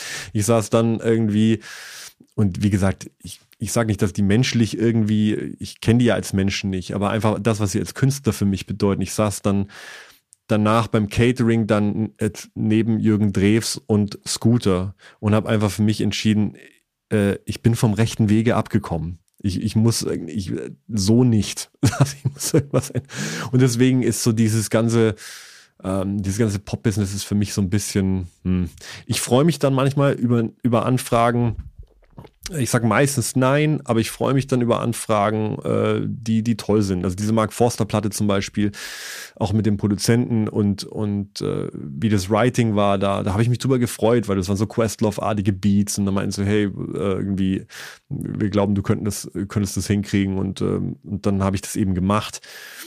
Ähm, da, ja, und da bin ich auf meinen Output und die Platte dann auch stolz drauf. Also so, das ist alles fein, aber ich muss nicht auf mit Hinz und Kunst irgendwie jetzt jede Filmmusik und jeden Trailer und alles irgendwie einspielen. Das, also mich macht das schon eher stolz, dass ich dann mal für Stuart Copeland arbeiten durfte oder, oder also jetzt mit Gary Husband, diese Scheibe und so. Also es, es, es gibt so viele tolle Leute, mit denen man arbeiten kann, die mir wahnsinnig viel bedeuten, ähm, dass es mir jetzt zum Beispiel als Zeitverschwendung vorkommen würde, irgendwie für einen Artist, an dem mir nicht viel liegt, jetzt mit dem ein halbes Jahr auf Tour zu sein. Die Zeit habe ich tatsächlich nicht. Ich habe einen Sohn, ich ja. habe ja, das ist so. Aber wie gesagt, ich will das nicht runtermachen, so. Das ist einfach. Na, du so hast ja auch, du hast ja auch im Umkehr, Umkehrschluss auch keine Berührungsängste damit. Also wie gesagt, du hast Nö. auf der Mark Forster auf dem Album gespielt. Du gibst auch ganz offen zu, dass du auch mal eine, eine Justin Bieber Nummer abfeiern kannst, wenn die musikalisch wertvoll ist. Äh, äh also das, Total. Das, ne, also das, äh, es ist jetzt umgekehrt auch nicht so, dass du sagst, E-Charts. Nee, nee, nee. Nee, aber, aber eben nicht nur wegen, aber nicht nicht auch nicht gut wegen Charts. Ne? Also Ja, so, ja. es, es gibt halt Sachen, die gefallen mir und es gibt Sachen, die gefallen mir nicht. Und es gibt natürlich auch Menschen, die mir gefallen und Menschen, die mir nicht gefallen. Und äh, das ist auch ein wichtiger äh, Faktor dann für mich. Ähm, aber äh, das andere, was man nicht vergessen darf, es ist ja auch nicht so, dass ich jetzt hier irgendwie sitze und snobbisch irgendwie sag so, "Ha, ich will, das ist alles unter mir oder so, äh, sondern es ist ja so, dass ich einfach über die Jahre und es fing tatsächlich in 2000 oder 2005 fing das dann langsam an, immer, immer, immer mehr zu werden dass mein eigener Kram leider so erfolgreich wurde, dass das diese ganzen Sideman-Geschichten verdrängt hat eigentlich. Und dass ich, dass ich mich jetzt mittlerweile oder auch schon seit Jahren entscheiden muss, so, okay, wenn ich jetzt irgendwie was mache mit einem anderen Künstler, zum Beispiel Stobbock, ich habe das geliebt, das ein toller Kerl, tolle Musik, finde ich. Ich habe total gerne mit Stobbock gearbeitet, aber es, es war dann einfach mal klar, okay, entweder machst du die Moving Parts Tour, die jetzt geplant wird, oder du machst die Stoppock-Tour. Und dann haben dann habe hab ich einfach Stoppock angerufen und gesagt, Stoppock, es tut mir leid. Ich, das ist mein Baby. Ich habe da jetzt jahrelang für gearbeitet. Ich muss diese, diese Tour machen. Und er hat auch gesagt, das ist okay. Und der Witz ist, dass wir dann am selben Abend in Karlsruhe in derselben Location, weil die so zwei verschiedene Hallen hatten, dann gespielt haben und dann danach irgendwie einen Trinken waren und so. Also, da- das ist alles fein, aber das sind halt diese, ähm, der Tag hat nur 24 Stunden und man muss sich so ein bisschen auch entscheiden und ähm, vielleicht ändert sich das ja auch mal wieder oder so. Keine Ahnung, aber es ist einfach momentan so, dass mir, dass, dass ich mich gerade total, dass ich total dankbar bin, dass ich meinen Kram machen kann und das eigentlich mit voller Pulle mache. Gibt es bei diesen Dingen, die du bisher gemacht hast, also jetzt mal abgesehen davon, dass du, abgesehen von den Engagements, von denen wir gerade gesprochen haben, du hast ja einfach auch wirklich, du hast es gerade fast im Nebensatz erwähnt, du hast ein Engagement äh, von Stuart Copeland gehabt, hast Kompositionen von ihm gespielt, zusammen mit Ape Tonal Percussion, äh, was ja mal echt eine Ansage ist, und du hast ähm, das Auch Buddy dank Rich- Elb Tonal Percussion muss man sagen. Also, die Ja. haben mir da einen Kindheitstraum erfüllt. Du hast das Buddy Rich Tribute gespielt, was ja auch mal, äh, abgesehen vom Anspruch, den man da erfüllen muss als Schlagzeuger, äh, ja auch ein Ritterschlag ist, derjenige zu sein, der dieses einmal im Jahr dieses Buddy Rich Tribute spielen kann. Also du hast da echt ein paar Dinger schon machen dürfen, ähm, die es in sich haben. Gibt es, also wie gesagt, aus meiner Perspektive, ich spreche mit Benny Grepp, was jetzt im Schlagzeuger-wise einfach äh, ein gewisses Level ist. Und zwar fast das oberste, das es derzeit auf dieser Erde gibt. Gibt es eine musikalische Herausforderung, vor der jemand wie du noch ernsthaft Angst hat? Och, ich weiß auch gar nicht, ob das ein guter Wegweiser ist. Also manchmal ist auch, also ich habe zum Beispiel total Schiss gehabt vor diesem Buddy Rich Ding, ne? Aber das war genau der Grund, es zu machen. also ähm, das ist ja, das ist ja kein Grund, es nicht zu machen. Ähm, also wenn man wirklich vor was Angst hat, weil man sich davor ekelt zum Beispiel oder weil man es einfach nicht will, ja, dann macht man es eben nicht, äh, klar. Aber zum Beispiel Angst ist jetzt nicht, ich habe halt total oft erlebt, dass ähm, auf Angst allein kann ich nicht gut vertrauen, weil nämlich, ob das nun ein Traumpartner ist oder eine Traumband oder ein Traumgig oder oder ähm, ein schwieriges Gespräch mit, mit dem eigenen Sohn oder was auch immer, ähm, da stellt sich nicht die Frage, ist es schwierig oder die Frage ist, ist es das wert? Ne? Und, und das ist ein besserer Kompass, finde ich, um, um damit zu arbeiten. Und ähm, ich, äh, ich habe total Schiss gehabt bei diesem, bei diesem Buddy Rich Konzert, ne? weil ich, weil ich ähm, ganz wenig Zeit hatte. Ich hatte zum Beispiel einmal mit dem NDR-Orchester so ein Zappa-Konzert, wo, wo ich irgendwie als, als Schlagzeuger dann irgendwie ein Konzert von 80 Leuten, das ist, äh, ich habe vorher immer in Trios gespielt meistens. und es war einfach sehr anstrengend, weil die dann aus irgendwelchen buchhalterischen Gründen und Copyright-Geschichten von der Zappa-Witwe oder Tochter mir die Noten nicht schicken konnten. Und Zappa vom Blatt zu spielen ist einfach, äh, also, Ach so, sie konnten die, du konntest dich nicht vorbereiten und hast sie dann da. also ich habe die irgendwie zwei, drei Tage vorher bekommen, aber ich war dann auch in Kanada unterwegs zu der Zeit und ich habe gesagt, ich, ihr müsst mir das vor Kanada schicken, ich, die kommen nicht rechtzeitig an, ich krieg das nicht, ihr müsst mir, und ich war dann in so einem Kack-Holiday Inn in Kanada, haben wir es versucht, in so einem Holiday Inn äh, auszudrucken, nachts in der Lobby mit Zeitverschiebung und so, es hat nicht hingehauen. Und dann sitze ich halt wieder acht Stunden im Flieger und denke mir, und kauf Fingernägel, denke mir, morgen muss ich jetzt dieses, ich habe nur eine Septole gesehen, so ganz grau irgendwie, ich weiß nicht, ich habe so einen Schiss. Und ähm, ja, das ist halt manchmal so, aber ich, ich bin einfach total dankbar, also für mich wäre das zum Beispiel nix. Ich habe ein paar Schüler, die das gemacht haben und ich, ich finde das auch irgendwie toll, aber für mich wäre das zum Beispiel nix so dieses ähm, Musicals spielen, so jeden Abend das und so. Ich habe mal kurz Theater ein bisschen so. Aber da mache ich mir lieber in die Hose und habe so dieses Fallschirmspringer-Gefühl dann danach, ähm, als, als dass ich so das Gefühl habe, so. Ähm, insofern, aber es gibt natürlich viele Herausforderungen noch, die zu nehmen sind. Also ich, ich könnte noch in, in Stilistiken rein, äh, wo ich vorher nicht ähm, rein bin. Ich habe mich mit dem indischen Kram mal beschäftigt. Da ist noch natürlich noch einiges äh, zu tun. Mit dem ganzen brasilianischen Kram ist natürlich nur die, die Oberfläche angekratzt. Ähm, ja, mhm. also gibt immer was. Ja, ich habe ähm, ich habe mir mehrere Interviews von dir angeschaut, äh, in denen. Das tut mir sehr leid. Das, ja, das, das war ganz so, schön. Das, das einzige war, äh, es war für mich auch ein gutes, it was a good training, weil es gibt, wenn ich das richtig gesehen habe, es gibt nicht einen einzigen, zumindest auditiven oder TV oder also so Videobeitrag äh, von dir, der auf Deutsch ist. Also es war alles, selbst von deutschen Produktionen war eigentlich alles auf Englisch. Das war schön, weil du sprichst ausgesprochen gut Englisch und das war ein schönes Training. Ähm, das mal wieder ein bisschen. Ich spreche aber auch ganz gut Deutsch. Also ich, du sprichst mal, auch relativ, also für, für einen Bayern sprichst du relativ gut Deutsch. Das muss ich tatsächlich sagen. ja, genau. ähm, das würde mir in Hamburg auch öfter sagen. das können die Norden. Ähm, aber äh, es fällt häufiger auf, du bist, ähm, du beschreibst äh, öfter oder zumindest in einigen dieser Beiträge beschreibst du diese Phase, in der du wahnsinnig viel geübt hast und bist mit dieser Phase rückblickend, was ja sicherlich auch mit deinem aktuellen Buch mit ähm, Effective, Effective Practicing for Musicians zu tun hat. Äh, äh, du bist sehr selbstkritisch mit dieser Phase, weil du sagst, ich habe mir da Sachen auferlegt, das war eigentlich im Nachhinein total irre. Äh, also du beschreibst auch wirklich irre Sachen mit, äh, also ich, so, wo du dir vornimmst, äh, vor der Probe üben, Proben, nach der Probe üben und wenn du richtig fertig bist und richtig müde, dann noch mal so lange, so, also so, so richtig es an die Grenze treiben. Ähm, und später sagst du, das alles, was ich da gelernt habe, habe ich jetzt mal in dieses Buch gepackt, damit es anderen nicht so geht. Aber findest du diese Selbstkritik, also wenn ich mir angucke, was am Ende dabei rausgekommen ist, ist die Selbstkritik dann wirklich gerechtfertigt?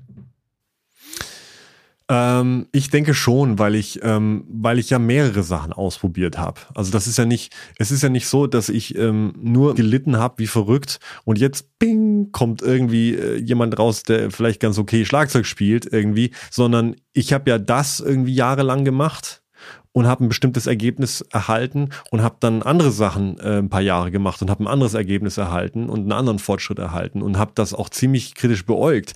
Also das war ehrlich gesagt auch lange meine Angst, dass ich äh, also ein Gleichnis war zum Beispiel, äh, Fortschritt macht man nur, wenn man nicht zufrieden ist. war so ein Glaubenssatz von mir äh, Anfang Anfang äh, Hamburg, ne? dass ich gesagt habe, ähm, im Umkehrschluss heißt es eigentlich, dass man sich vielleicht sogar unterbewusst ständig äh, frustriert und unzufrieden macht, um sicherzustellen, dass man irgendwie weiterkommt. So. Das Problem ist, dass einem dann die Batterie irgendwie leer geht und dass, dass man irgendwie, äh, wenn man sich irgendwie immer immer irgendwie nur äh, mit der Peitsche auf, auf den Rücken haut, dann kann man den, den, ich meine, also fürchterlicher Vergleich, aber dann kann man den schweren Holzbalken auch nicht mehr so gut tragen. Weil die Grenzen, an die man kommt, sind ja meist auch körperliche. Aber auch das habe ich damals gemerkt, das war einfach nur ein Mangel von einfach einer clevereren Art zu sagen, ich wollte einfach diesen Endpunkt nicht setzen. Ich wollte, ich wollte für mich sagen können, weil ich diesen Endpunkt nicht setzen kann, weil ich mich darüber nicht keine Gedanken mache und weil ich nicht nett zu mir bin, muss, ist meine einzige Mechanismus, den ich mit gutem Gewissen haben kann, ich hätte nicht länger üben können. Ich hätte es nicht gekonnt. Ich konnte es nicht. Ich habe es versucht. Ich konnte es ah, nicht. Okay. So. Und es ist dann auch mal ziemlich ernüchternd zu merken, ja, Moment mal, ich habe jetzt ein System und das weiß ich, weil ich nämlich dokumentiert habe. Ich weiß in den letzten über 20 Jahren, was ich an welchem Tag, in welchem Tempo, wie lange geübt habe und weiß halt jetzt, dass ich in 15 Minuten heute mehr Fortschritt mache als teilweise damals in vier Stunden. So. Und, ähm, und mir geht es auch noch echt ganz gut dabei und ich habe irgendwie gute Laune. Natürlich kann ich die Uhr nicht zurückdrehen und sagen, was wäre, wenn, was wäre, wenn, aber ich habe schon verschiedene Sachen ausprobiert und, ähm, und es auch mit Schülern ausprobiert, davon mal ganz abgesehen. Also der Anfang von dem Buch war natürlich, äh, ich habe erstmal diese ganzen Mechanismen, wie auch bei der Language of Drumming und bei anderen Sachen, erstmal egoistisch für mich entworfen, damit es mir irgendwie hilft äh, und dann, dass es besser wird. Und dann ähm, nachdem ich das für mich rausgefunden habe, es braucht ja dann auch manchmal eine Zeit, bis man rausfindet, was man rausgefunden hat. Und dann irgendwie den äh, Schülern vorzusetzen, es besser erklären zu können, ist dann auch nochmal eine Zeit, so wie erkläre ich es am besten, wie mache ich es am besten, aha, vielleicht gibt es da Unterschiede zwischen Schülern und mir, im meisten Fall gibt es das, wie kann ich das ein bisschen universeller gestalten, wie kann ich es wasserdicht machen, was, was sind so die meisten Probleme, so eine Erfahrung bekommen, bis man dann irgendwann rausfindet, ah, okay, das sind so, das sind so die Mechanismen dahinter. Das ist keine anecdotal evidence, wie der Ami sagen würde, sondern es ist wirklich ein Grundprinzip, was ich jetzt anwenden kann. Und das ist eigentlich der Versuch von dem Buch zu sagen, das ist einfach ein ehrlicher Versuch, ähm, dass man einfach besser, mehr, schneller Fortschritte macht ähm, und auch noch mehr Spaß dran hat, ohne sich irgendwie selbst äh, zu zerfleischen. Ist eigentlich schade, dass du gerade gesagt hast, äh, du kannst ja nicht sagen, was wäre wenn, weil ich hätte gerade gef äh, gerne gefragt, was wäre wenn. Was wäre gewesen, wenn es dieses Buch vor 20 Jahren schon gegeben hätte oder vor 30? Wenn du das schon haben, äh, hättest haben können. Ich möchte nicht, dass es zu theatralisch klingt, aber ich muss ehrlich sagen, dass es mir ganz, ganz viel Schmerz erspart hätte, tatsächlich. Also ich kann es. Ja. Ich möchte jetzt ganz kurz, das wird kein Werbeblock, der Werbeblock wird eingeblendet, äh, liebe Zuhörerschaft, ihr kennt das ja, aber äh, ich möchte kurz erwähnen, dass ich das Buch gelesen habe und äh, es ist wirklich, äh, übrigens nicht nur für Schlagzeuger, fantastisch. Macht das ruhig mal, lest das ruhig mal. Ich lasse euch aus. Nein, mache ich natürlich nicht. Aber äh, ich kann das sehr empfehlen. Da hat sich jemand sehr, da hat sich jemand sehr viel Gedanken gemacht und ihr könnt den Gedanken zustimmen oder nicht, aber wenn ihr gerade echt viel üben wollt, dann lest das vorher. Das kann tatsächlich viele Schmerzen ersparen. Ähm, generell ist ja so äh, Disziplin, Zeitmanagement, solche Themen spielen für dich eine große Rolle. Einfach auch aufgrund deines Jobs natürlich. Ähm, mir hat mal jemand gesagt vor langer Zeit, äh, dass ich habe keine Zeit für oder da hatte ich keine Zeit für, eigentlich eine Ausrede ist, weil er hat gesagt, wir haben 24 Stunden jeden Tag, wir haben jede Menge Zeit. Es ist eine Frage der Priorisierung. Also, ich kann Dinge als wichtig priorisieren, dann kann ich sie machen und irgendwohin weiter hinten sind dann weniger wichtige Prioritäten, die fallen dann hinten runter. Äh, ja. Du zum Beispiel hast keinen Fernseher, weil du irgendwann für dich festgestellt hast, da habe ich keine Zeit für. So. Ich habe auch keinen Netflix-Account zum Beispiel. Ja, das ist sehr klug also, tatsächlich, ja. weil ich muss tatsächlich sagen, äh, du hast, aber du hast einen Insta-Account. Das ist auch gefährlich. ähm, diese Art der Disziplinierung und permanenten Reflexion von Prioritäten, die du ja ganz offensichtlich äh, praktizierst, das klingt für mich total sinnvoll. Das klingt für mich aber ab und zu auch anstrengend. Gibt's davon, hast du davon so Off-Days? Gibt's so, gibt's auch den Gammel-Benny? Der einfach mal ja. so in den Tag hineinlebt und einfach Zeit verramscht. Ja, total. Total. Aber, aber dann richtig. also Gammeln ist ja total, also was ich halt früher gemacht habe, ist, ich habe mir totalen Stress gemacht, habe mir gesagt, was ich alles noch machen muss, was ich unbedingt machen möchte und ich will ja unbedingt meine Brillanz jetzt irgendwie bla und das und dieses und jenes. Das ging natürlich alles nicht, das war viel zu viel und viel zu hoch gegriffen und dann musste ich rumgammeln, weil es einfach nicht anders geht. Du musst auch mal irgendwie abschalten, ablenken auch, ist auch okay. Das ist ja nicht immer schlecht. Das ist auch mal, eine Ablenkung ist auch wirklich ein schnelle, schneller Relief. Ne? Äh, und ähm, aber dann sich währenddessen andauernd ein schlechtes Gewissen haben, so macht's auch kaputt. Da mache ich doch lieber irgendwie, werde ich mir vorher klar darüber, so okay, was ist meine, was sind meine Ressourcen, was ist das, was ich machen muss, was ist das, was ich machen möchte. Ich gucke nochmal, ob es re äh, realistisch ist irgendwie und dann mache ich den Tag jetzt heute irgendwie und erlaube mir das und zwar ganz klar von vorne bis hinten so, jetzt ist Heute ist Nischte hier irgendwie. Und aber auch völlig guilt-free, ohne schlechtes Gewissen. Ne? Das ist auch dasselbe mit dem Spielen zum Beispiel. Ne? Also viele Leute denken, sie müssen immer üben und immer irgendwie was Schlaues und dann machen sie das überhaupt gar nicht und fühlen sich dann irgendwie schlecht, dass sie jetzt nicht irgendwie auf dem Pad gespielt haben, dass jetzt nicht irgendwie so. so ist doch so, dann entscheide dich doch wenigstens dafür. Also dieser Produktivitätsguru David Allen hat einen wunderbaren Spruch, der sagt, Prioritäten setzt man eigentlich nicht, man hat sie. Die hat man eh, die Prioritäten. Man muss dann nur gucken, also man muss daran vertrauen und die dann irgendwie auch ein bisschen ausleben und die nicht auch noch kaputt machen, indem es irgendwie. Und, und ich meine, die Sache mit dem Zeitmanagement ist ja, ähm, was hast du vorhin gesagt als Beispiel? Das war so schön. Du hast irgendwie gemeint, ähm, ja und Dings und was man eigentlich wirklich will und der Tag hat nur 24 Stunden und so. Das Problem ist, dass wenn man sich bewusst darüber ist, ist es ja auch okay. Aber wenn man sich eben unbewusst darüber ist, ist der Schmerz eben doch real, dass Leute sagen, ich bin abgelenkt, ich mache dies und jenes, ich mache das, dann habe ich immer so das, das Neueste und Lauteste, was irgendwie auf mich zukommt und ich reagiere nur noch wie so ein, wie früher diese Dom und Jerry Dinger, weißt du, wo so die, die, äh, die, die, die Tassen und Teller fliegen durch die Luft und er hat so einen Arm und fängt's auf, den anderen ja, und fängt's auf und den anderen auf der Nase genau, und so. Genau. genau, so. Und so, so fühlt sich dann der Tag an. So, ah, das kommt wieder eine Mail rein, es kommt das und das. Und am Abend hat man tatsächlich die Sachen, die einem wirklich eigentlich das Wichtigste gewesen wären, wieder nicht geschafft. Und das führt auch dazu, nicht nur, dass man das nicht hinkriegt, was man machen möchte, jetzt beim Schlagzeug spielen oder im Job oder was auch immer. Das führt auch dazu, dass sich Leute, die man eigentlich total wertschätzt und liebt, äh, das nicht fühlen. Zum Beispiel. Weil man meistens Zuneigung und Liebe auch in Zeit bezahlt und in, in, in Aufmerksamkeit. Und wenn man, wenn man die nicht dementsprechend so, wie man es fühlt, auch zahlen kann, dann kann es eben passieren, dass Leute, die man total liebt, die einem total wichtig sind, das ganz anders empfinden. und, und das hat einfach äh, Konsequenzen im Leben. Ich möchte nicht, dass die mir in den Hintern beißen. Ich kann das nicht perfekt machen immer. Und, das, äh, äh, und natürlich empfinden Leute Sachen, das kann ich nicht kontrollieren.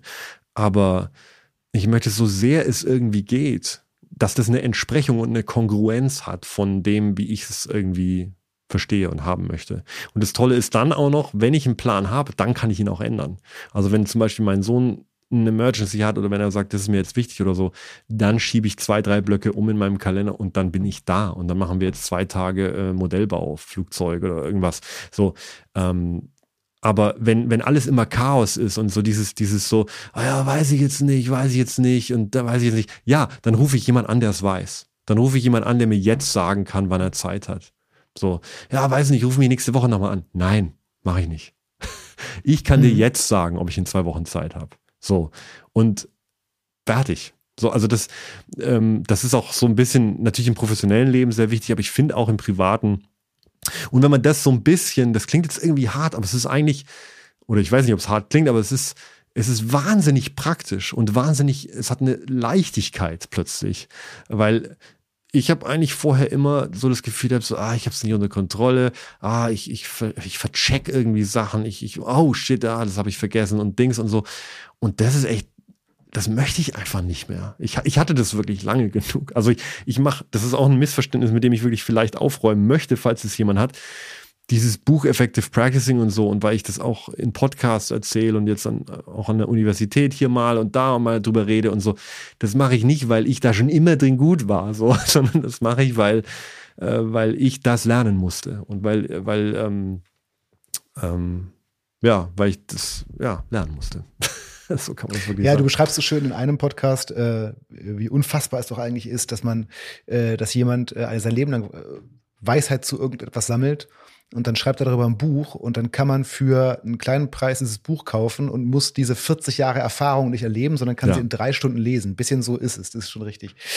Ähm, ich würde mir gerne gleich nochmal deine ganzen, deine, deine eigentliche Solo-Karriere äh, noch mal ein bisschen näher anschauen. Aber bevor wir das machen, lass uns mal ganz kurz einmal zu dem kurz schon angeteaserten Thema kommen. Lass uns doch mal ganz kurz über Wikipedia sprechen. Wir haben, äh, als wir uns äh, über, also als wir uns über diesen Termin hier ver verabredet haben, haben wir telefoniert und da haben wir auch kurz über äh, Wikipedia gesprochen und du klangst ich sag's mal freundlich, nicht so zufrieden mit deinem Wikipedia-Artikel. ich habe mir natürlich, natürlich habe ich deinen Wikipedia-Artikel gelesen. Ja. Das hätte ich natürlich in jedem Fall, so wie viele. Und ich möchte mal vorausschicken, ich bin grundsätzlich durchaus ein Freund von Wikipedia. Das hat mir schon sehr viele wichtige Informationen geliefert.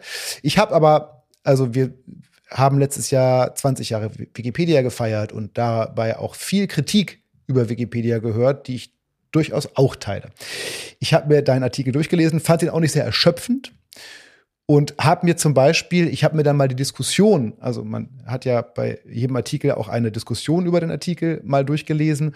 Da habe ich einen Diskussionsbeitrag zugegebenermaßen noch aus dem Jahr 2008, okay, äh, gefunden, wo ein äh, Wikipedianer schreibt, äh, ihm erschließe sich die Relevanz des Herrn nicht über den da geschrieben ja, wird. Was, was soll denn der Artikel da? Das sei ihm ja unbenommen. Also das, das, äh, das, ähm, da, naja, kann er sich, so. da kann er sich hinten anstellen. Also ja, ja, aber ich habe mir zum Thema Relevanz dann mal noch ein paar andere Sachen angeguckt. Also pass auf, ich habe es mal versucht, an irgendwas festzumachen.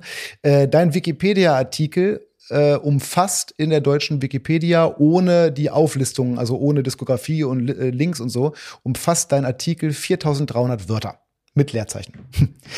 Der Artikel von Vinny Colaiuta, ebenfalls in der deutschen Wikipedia, umfasst 2700 Wörter, in der englischen immerhin über 3000. Ich habe mir einen jetzt nicht näher beschriebenen weiblichen Pornostar vorgenommen in der deutschen Wikipedia. Ihr Wikipedia-Artikel umfasst 4700 Wörter. Ja. Ich habe mir den Artikel zu Tamagotchis vorgenommen. Wir beide in unserer Generation wissen, was das ist. Der Artikel zu Tamagotchis umfasst 9500 Wörter. Ich, spreche gerade über Relevanz. Ein weltweites ja? Phänomen auf jeden Fall. Ja, die Frage ist, was das für eine Relevanz heutzutage noch hat. Der Artikel zum Kriegspanzer Leopard 2 umfasst knapp 140.000 Wörter. Na gut. Ich hoffe, dass ich Menschen auf eine andere Weise beeinflusse als der Leopard-Panzer. Ja, ich fand schon interessant. der was, ist schon also relevant, also, aber ich will unbedingt, auf die Art, ich will auch, ich möchte. Ich will um, um Gottes Willen nicht behaupten, dass Wissen über äh, solche Maschinen oder über kulturelle Phänomene wie Tamagotchis nicht relevant wären. Ich frage mich nur, warum maßgeblich äh, äh, ähm, beeinflussnehmende Musiker unserer Generationen laut einiger zumindest Wikipedia-Autoren dann angeblich weniger Relevanz hätten. Nein, also ich glaube, es gibt wirklich Leute, die auf dem Weg halt vielleicht, also die, ähm, die einem da eins auswischen wollen, glaube ich. Und das ist dann auch okay. Ich, also das ist ähm, ganz ehrlich, ich muss, ähm, ich muss da nicht, also mir geht es überhaupt nicht um Relevanz oder nicht Relevanz. Das muss ja auch jeder selbst entscheiden. Ich glaube, was mir nur, ich möchte, dass da keine Sachen drin stehen, die falsch sind. Und ich möchte, ich fände es jetzt auch schade, wenn, wenn Sachen, die, die finde ich wirklich wichtig oder aktuell sind, da einfach nicht aufgeführt sind. Und das ist so. Und wir haben mal versucht, oder ein Kumpel hat mir mal erzählt, dass er das irgendwie versucht hat, das zu aktualisieren. Und es wurde immer wieder torpediert irgendwie. Also es gibt da wirklich so ein, zwei Typen, die, ähm, an die man natürlich auch nicht rankommt, die der Meinung sind, dass wir das ständig irgendwie mit der Machete irgendwie wieder platt machen müssen. Also irgendjemand hat da äh, irgendwie was gegen mich, das ist auch okay. Ich, äh, vielleicht sollte mich, soll mich einfach mal anrufen oder so. Ich weiß nicht, ich weiß nicht, was ich getan habe, aber das ähm, ja, ist so wie in Spy bei Spider-Man, weißt du? Vielleicht hat man irgendwann mal, als man so jung war, irgendjemand was gesagt oder so und dann kommt der dann irgendwann, um, um, um sich zu rächen. Und das passiert mir jetzt vielleicht auf Wikipedia. Aber vielleicht ist das auch alles viel zu narzisstisch und äh, es hat einfach gar nichts mit mir zu tun oder keine Ahnung. Aber ich bin einfach mit dem, äh, dem Wikipedia-Eintrag nicht so zufrieden, weil er, weil er sich erst auf meine erste Coverband sehr konzentriert und dann äh, irgendwie so viele Sachen, die jetzt passiert sind, irgendwie komplett weglässt.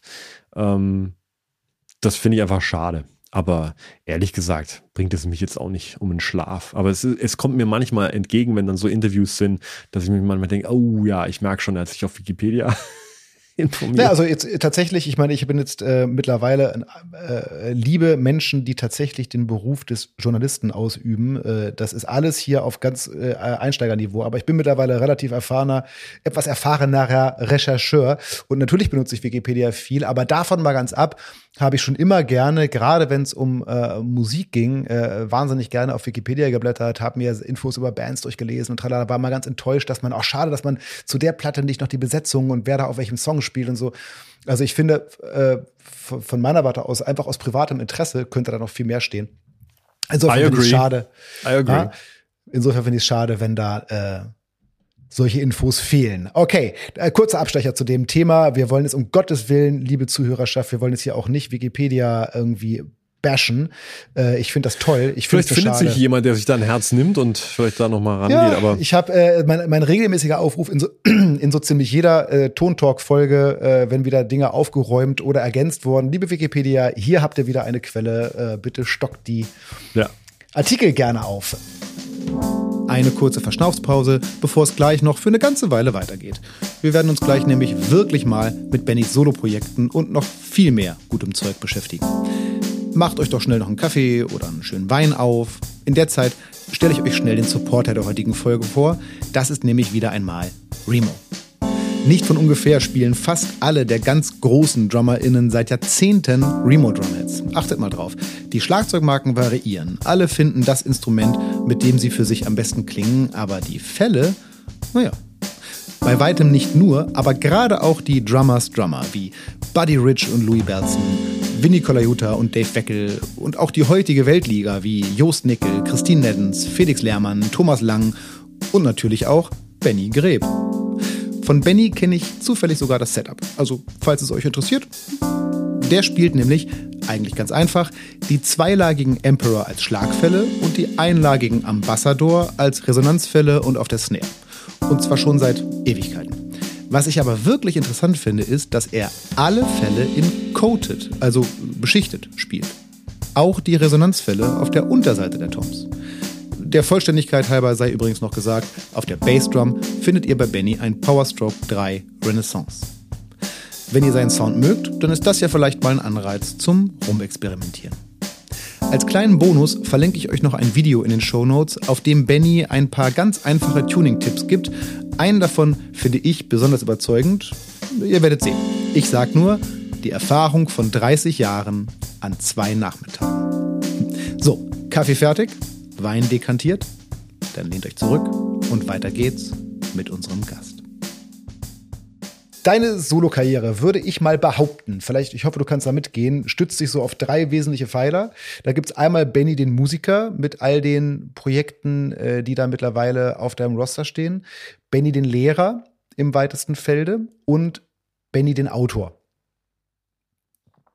Das wären so die drei Punkte, die ich sehe, weil, also dabei sind Benny der Lehrer und Benny der Autor. Das heißt, äh, äh, Clinics, die du spielst, äh, ähm, eben äh, Vorlesungen, die du machst oder äh, Camps, die du machst. Du leitest ja auch ein äh, äh ähm, sag mal schnell, äh, äh du Drum Camp? Ja auch Musiker, das Drum Camp, genau, mhm. ähm, zum Beispiel. Äh, das sind alles Sachen, also deine Clinics und äh, auch de, deine Bücher oder auch deine DVDs sind streckenweise preisgekrönt. Du warst selber, oh, ich glaube 2013 Clinician of the Year äh, im Drum Magazine, wenn mich nicht alles täuscht. Das wiederum kann man auf Wikipedia bestimmt nachlesen. Ähm, ich glaube nicht. Also, okay. Nee, aber äh, genau, also diese Modern Drummer Pose und so, da habe ich hier und genau. da und die Language of Drumming ein paar gewonnen. Genau, aber genau. Genau, so. Also, und wenn, du, also ja. wenn, wenn, du, wenn du sowas machst, wenn du Clinics gibst, wenn du äh, die anbietest, kommen Menschen in den Scharen, deine Bücher und Lehrfilme sind ausgesprochen äh, angesehen und eben auch preisgekrönt. Und ähm, ich kann mich da nicht ausnehmen. Es ging mir ja auch immer so, dass ich deinen Output unheimlich äh, gerne wahrgenommen habe. Äh, Dankeschön. Was, was, was ist es? Was macht Benny den Autor und den Lehrer? Ich pack das gerade in den Topf, vielleicht ist es auch ungerechtfertigt, aber was macht den aus, dass der so viel Erfolg hat? Oder andersrum gefragt, was macht für dich eine gute Klinik und oder ein gutes Lehrwerk aus und was davon kannst du dann oder hast du bisher äh, hast du erfüllt?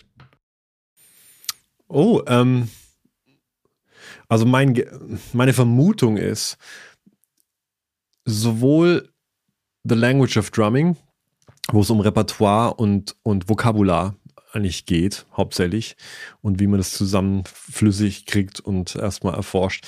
Dann The Art and Science of Groove, wo es eher um die Qualität des Spiels geht, also Timing, Groove, Feel, wie man da dahinter kommt. Ähm, jetzt auch Effective Practicing for Musicians, das sind alles Themen, die einmal zeitlos sind. Also es ist, äh, ähm, es gibt manchmal so äh, Lehrprodukte, wo jemand sagt, ich zeige dir jetzt, wie, was ich auf der Platte gespielt habe, zum Beispiel. Ich sage nicht, dass ich das nie machen werde. Es ist sogar ein interessantes Ding, finde ich. Aber, aber wenn es um wirklich so so zeitlose, richtige ähm, ähm, Evergreens irgendwie gehen soll oder so um so um so Riesenprodukte, dann dann tut dann tut's das nicht, finde ich. Also es muss es muss was sein, wo jemand wirklich ein Thema angegangen hat auf eine andere Art und es besser vermittelt hat äh, und besser organisiert hat, als es irgendwie vorher gemacht wurde. Ansonsten muss man es auch nicht machen. Ich habe zum Beispiel ein paar Ansätze technisch äh, und habe da ein paar Sachen rausgefunden.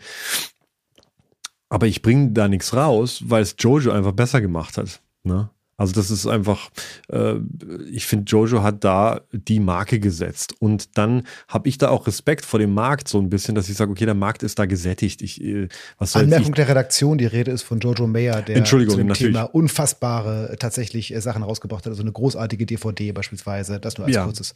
Die ne? DVD heißt, um es jetzt nochmal mehr zu machen, weil Jojo, ich, äh, ich habe ihn sehr lieb und das ist ein guter Freund von mir und äh, also immer noch auch jemand, zu dem ich wirklich aufschaue im ähm, den ich auch als Mentor bezeichnen würde. Ähm, Jojo Mayer, die DVD heißt äh, äh, Secret Weapons for the Modern Drummer und dann gibt es auch Secret Weapons äh, Teil 2 für dann Fußmaschine und so. Also nicht Fußmaschine, aber Fußtechnik. Unter anderem Fußmaschine. Ähm, ähm, oder Hi-Hat-Maschine. Also, aber das ist jetzt nur so ein Beispiel. Es gibt noch andere Themen. Äh, also, aber und da sind wir schon beim zweiten. Also das erste ist das Zeitlose, das zweite ist, ähm, dass dass man auch wirklich sagt, man macht jetzt, also wenn man, man macht was, was es vorher noch so nicht gab, also man hat, der Ökonom würde das als Marktlücke oder der Marketing-Typ dann bezeichnen oder so. So zu denken, finde ich bescheuert. Selling Point. Ja, also ich finde, so zu denken ist total unromantisch. Ich finde einfach, es macht überhaupt keinen Spaß, äh, zu sagen, äh, wenn, das, wenn das schon gemacht ist, dann äh, was, was soll das auch? Ich meine, klar kann man dann argumentieren und sagen, ja, das verkauft sich dann nicht so gut, man hat da mehr Konkurrenz und so. Ist mir eigentlich scheißegal. Also ähm, ich, ich finde es einfach, ich muss manchmal so ein bisschen, ich verziehe manchmal so ein bisschen das Gesicht, ehrlich gesagt, wenn, wenn ein neues YouTube-Video rauskommt, wo jemand erklärt, wie man den Paradiddle auf ein Drumset anwendet. Das ist so ein bisschen, da muss ich ganz ehrlich sagen, da sind wir mit unserem Dave Wecke-Video von irgendwie vor 20 Jahren oder vor 30, sind schon auch ganz gut bedient. Also, das ist so, ähm, das brauche es einfach nicht. Was, was bei Language of Drumming aber gefehlt hat damals, war nicht, dass ich dieses indische ähm, Rhythmussystem neu erfunden habe. Ich habe das auch immer gesagt, so dass es nicht, ähm, aber eine elegante Organisation und das Runterbrechen, wo man sagt, das ist anwendbar auf Independence, auf Snare, Vokabular, auf Drumset-Kram, äh, in, und, und das, und aber erstmal auch in, in den Einzelteilen und so, und das ist, zieht sich wie ein roter Faden durch das ist so die DNA, die sich äh, durch jegliches Repertoire zieht. Das war für mich ein riesen Aha-Erlebnis. Das war einfach, und das hat mir, wenn mir, das war halt immer so, wo ich dachte, wenn mir das jemand so erklärt hätte und nicht in diesen ganzen Einzelportionchen, wo ich immer dachte, oh Gott, oh Gott, jetzt gibt's das noch, jetzt muss ich auch noch das, jetzt muss ich auch noch das und jetzt, oh noch, jetzt muss ich mir Wilcoxen und Snare und so. Ähm, und es ist immer neues Repertoire. Nein, ist es überhaupt nicht. Es sind 24 kleine Stückchen, so Lego-Stückchen. So, und dann kann ich es mit einem Flam spielen oder dann kann ich es auf der Bassdrum spielen. Aber es ist alles the same. Und das war für mich so, ah, ähm, und ich glaube, dieses Gefühl haben viele geteilt, dass sie gesagt haben, oh Gott, das muss ja gar nicht so kompliziert sein irgendwie. Ähm, aber es, aber äh, ähm, Simplicity is not stupidity. Ne? Also so dieses, was ich ab und zu höre, so dieses, ja, der Benny hat das vereinfacht. So, nee, nee, nee, nee, nee. Ich habe es ich hab's vereinfacht dargestellt. Aber es ist so ein bisschen dieses, ähm, wie Albert Einstein sagt, erklär es, also mach es so einfach wie möglich, aber nicht einfacher. So. Also du willst wirklich noch das, äh, das ist wahnsinnig tief. Ich übe dieses Language of Drumming Zeug immer noch. Und ich werde da auch nicht fertig mit. Das ist einfach das. Das ist einfach für mich das Repertoire-Bindeglied äh, so ein bisschen.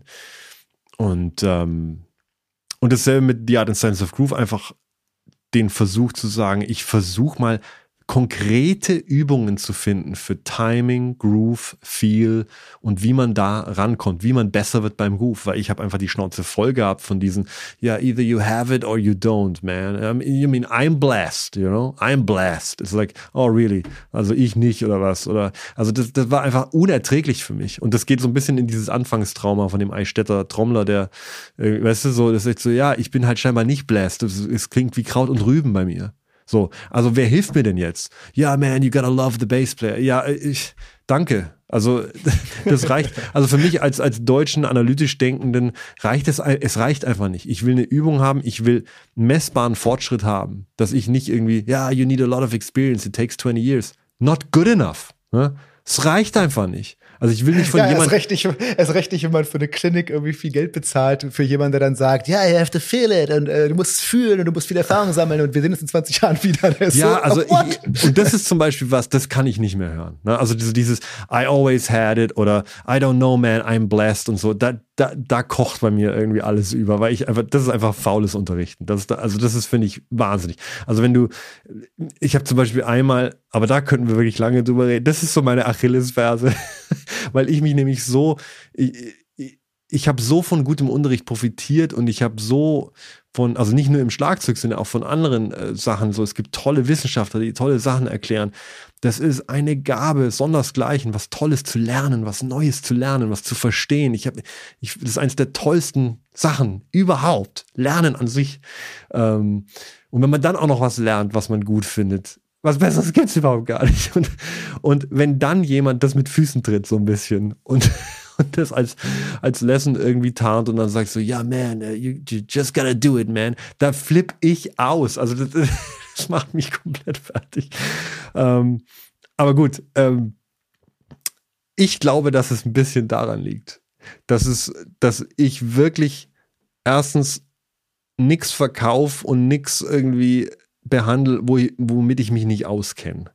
Ähm, und das, mir liegt wirklich was dran. So, ähm, das ist das eine. Nicht jeder muss meiner Meinung sein. Natürlich, ne? Also es kann auch sein, dass jemand sagt, ah, das finde ich bescheuert. Völlig klar. Aber, aber ich kann sagen, das finde ich wahnsinnig wichtig. Mir hat es total geholfen. Vielen Schülern hat es total geholfen.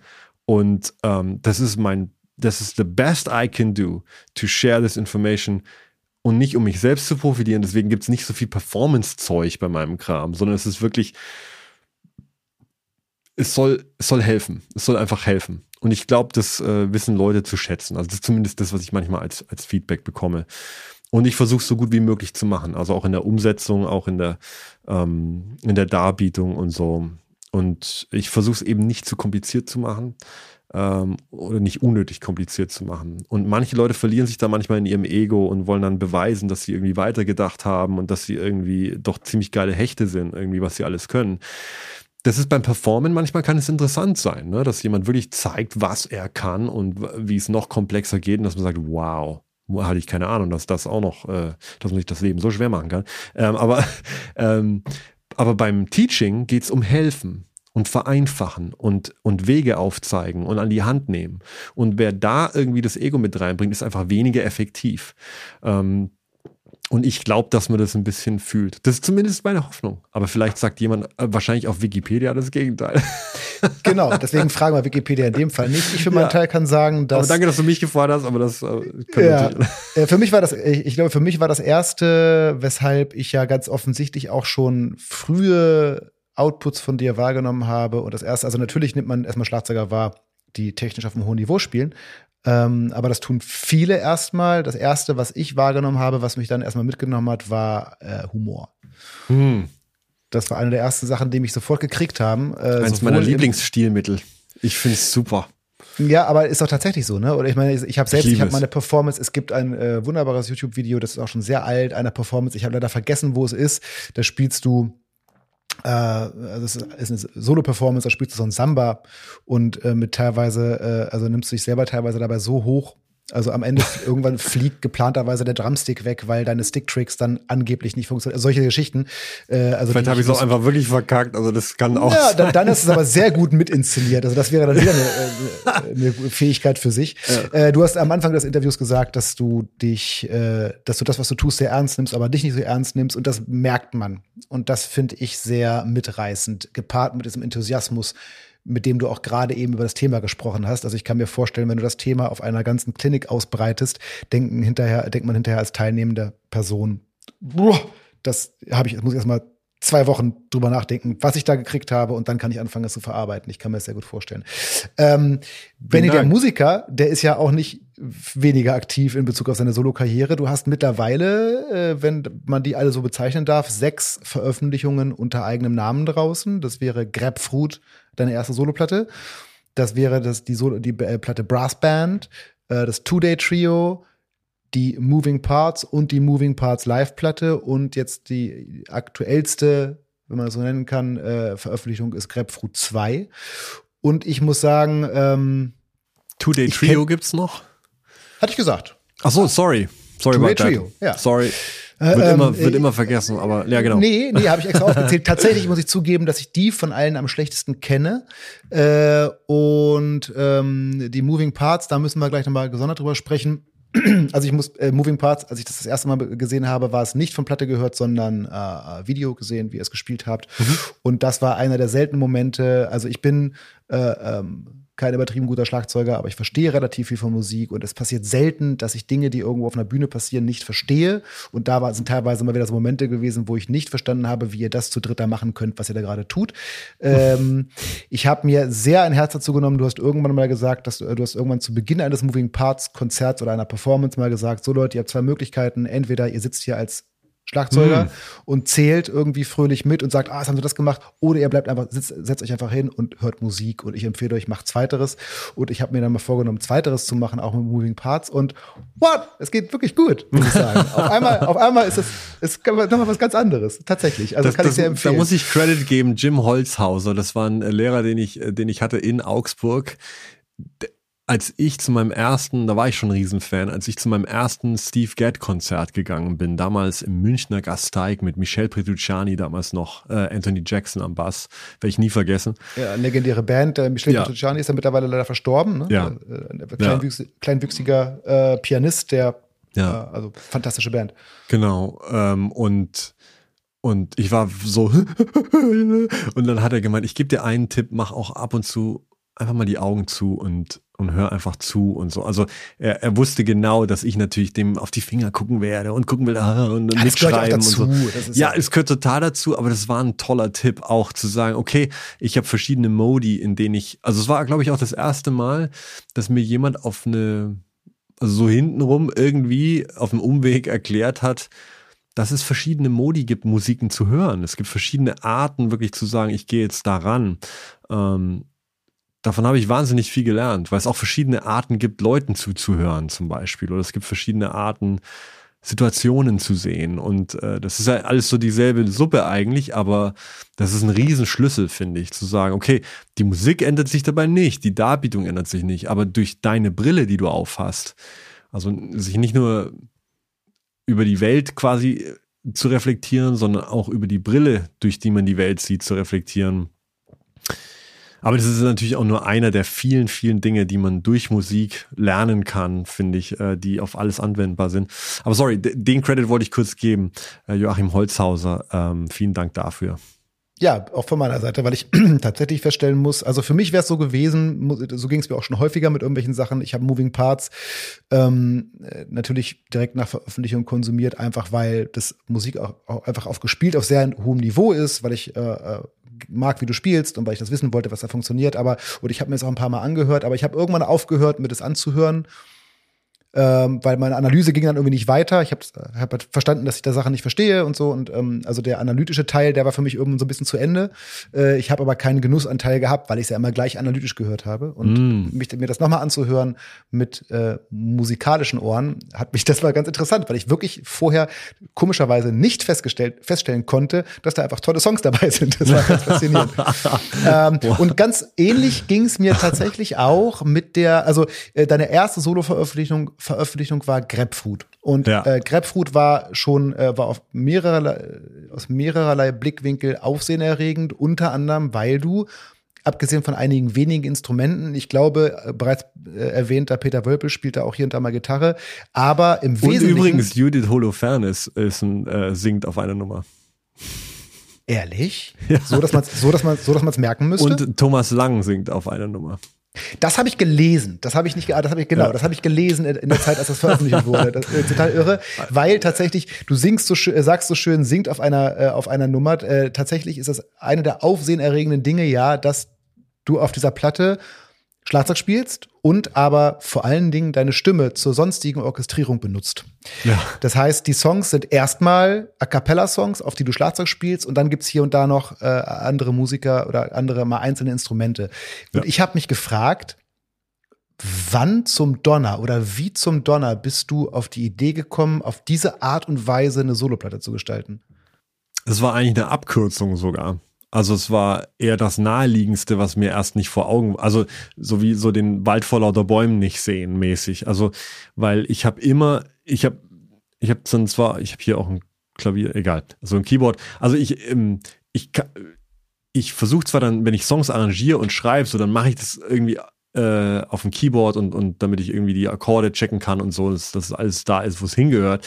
Aber wenn ich Songideen habe, ähm, ich bin ich kann irgendwie ein paar Chords drücken, aber ich bin nicht so ein guter Keyboarder, dass ich so improvisieren kann, dass was auch immer ich denke, sofort spielen kann. So, ich habe die Technik dafür nicht und ich habe die, diese Verbindung dafür nicht. Ähm, ich kann es mir hinwursteln, wenn, wenn ganz, also sagt mir in Bayern, ne, ich kann es mir hinwursteln, freilich, rauf. Äh, nee, also ich, und deswegen ist es so, wenn ich Ideen festhalten möchte oder wenn ich nicht möchte, dass die wegfliegen und ich habe sie nie wieder, dann muss ich die einsingen, sofort. Das hat dazu früher geführt, dass ich äh, mich immer zu Hause angerufen habe und mir auf dem Anrufbeantworter gesungen habe, äh, wenn ich im Auto war oder wenn ich unterwegs war oder so. Bin dann immer nach Hause gekommen und dachte, wow, ich bin so beliebt, ich habe so viele Jobs, ich habe irgendwie acht, acht, acht Messages und dann bin es nur ich, der irgendwie, irgendwie irgendwelche Basslinien gesungen hat. Das war auch etwas enttäuschend. Aber das war immer dann mein Aufbewahrungsort für erstmal alle Ideen ablegen. Dann habe ich die irgendwie überspielt auf so einem Diktiergerät und dann habe ich dann immer einmal im Monat oder was auch immer geguckt, okay, das ist Mist, das ist Mist. Das meiste ist natürlich immer Mist. Ist beim Brainstorming okay. So, und dann gibt es ein paar Sachen, ah, das könnte, ah, das könnte, ah, das ist ja leider dasselbe wie vorhin, okay, weg. Äh, ah, das könnte vielleicht sogar dazu passen. Oder, ne, und dann tut sich langsam, bilden sich so Shapes raus. Und so habe ich schon immer geschrieben. Also sogar schon, wenn ich in andere Bands irgendwie, und das habe ich halt bisher nur in andere Bands gegeben damals. So. Also ich habe immer nur so, ja, ich habe hier auch eine Idee oder ah, wir könnten da eine Überleitung machen und bla bla bla. Und das war dann immer gerne genommen. Oder manchmal auch nicht, natürlich. Wie der alte Witz, so, ah, der Drummer, oh no. Äh, aber, ähm, und ein paar Sachen waren natürlich auch so quirky, dass ich das, äh, ich dachte, ich finde das gut, aber es passt jetzt in keine Band, in der ich gerade arbeite. Und dann dachte ich mir, okay, jetzt habe ich aber diese ganzen Songs und so und jetzt muss das ja natürlich arrangiert werden für, wie, wie muss denn die Band aussehen? Ist es so eine Art Fusion-Band? Ist es so eine Funkgeschichte? Ist es vielleicht ein Bläserquartett? Ist es vielleicht dies oder jenes und so? Und dann, na, ich muss noch mal ein genaueres Bild dann kriegen. Und wurden die halt immer mehr so hinarrangiert. Und weil es einfach zu lang dauert, das mit, weil ich zu ungeduldig war, das mit dem Klavier zu machen, habe ich es einfach immer dann gesungen, dann die zweite Stimme dazu gesungen und zu gucken, wie es funktioniert. Und hatte dann im Prinzip so Demo-Versionen, so A Cappella-Gesang von mir und habe dann zu gucken, wie sie es anfühlt, schon mal mit dem Schlagzeug dazu gespielt. Und dann habe ich mir immer die Haare gerauft, deswegen habe ich jetzt zu wenig, äh, und habe mir gedacht, wofür, was soll das, wie soll das denn klingen? Und, und dann dachte ich mir, wieso ziehe ich es nicht einfach durch? Wieso, wieso, wieso check ich das nicht aus? Fantastisch. Genau. Ähm, ja, okay, das, aber das finde ich total nachvollziehbar. So, dann, dann verstehe ich, wie es dazu kommen kann, weil ich meine, es war schon auch mal wieder völlig gegen den Strom. Hat so, also Total. So, ne? Ich glaube, ähm, viel ist auch mit diesem Trotz zu erklären, dass ich mir einfach dachte, so, ach komm. Also das ist so, ja. Ich, ja. Aber es ist gut, finde ich, weil, weil man muss dann auch gar nicht, ich hätte damals auch nicht so mit Herbie Hancock irgendwie writermäßig und arrangementmäßig, also kann man heute natürlich auch nicht, kann ja fast kaum jemand, aber einfach nur mal so als Beispiel, ich kann, ich konnte nicht in diese, in diese Welt irgendwie rein. Das musste ein bisschen quirky auch irgendwie sein. Deswegen habe ich aber auch teilweise, weil ich diese Soundwelt so inter interessant fand und das im Prinzip so ein geglücktes Experiment war auf eine Art, ähm, das dann eben nochmal machen müssen später. Also deswegen so Grapefruit 2 war dann so ein bisschen so, ah, ich bin jetzt, glaube ich, Writing und Arranging mäßig und Producing mäßig äh, ah, das hört man auch tatsächlich. Also ich hab, weiter. Ich hab, ja. ja. ich habe Grapefruit 2 angemacht und habe sofort, ich habe teilweise ein bisschen AB gehört und man hört ja schon, also auch zum Beispiel Producing-mäßig, klingt schon echt nochmal eine Schippe drauf, auch wenn ich jetzt Grapefruit 1 immer noch äh, echt gut finde. Aber ich finde bei Grapefruit 2 eine ganz andere Sache ganz bemerkenswert, nämlich da coverst du auf einmal. Ja. Und zwar drei, drei Songs, wenn ich richtig mitgelesen habe. Und auch was für Songs. Du coverst auf jeden Fall, vielleicht mehr waren es, glaube ich, nicht. Du coverst also, dass du ähm, I'm Tweaked von Vinny Kodayuda coverst, fand ich fantastisch, weil es eine großartige Version. Ich habe auch mal ein Video gesehen, wo du spielst. Ich mag, ich liebe die Nummer sowieso. Ist eine der, also ganz ehrlich, ich liebe Vinny auch über alles. Seine ja. Soloplatte.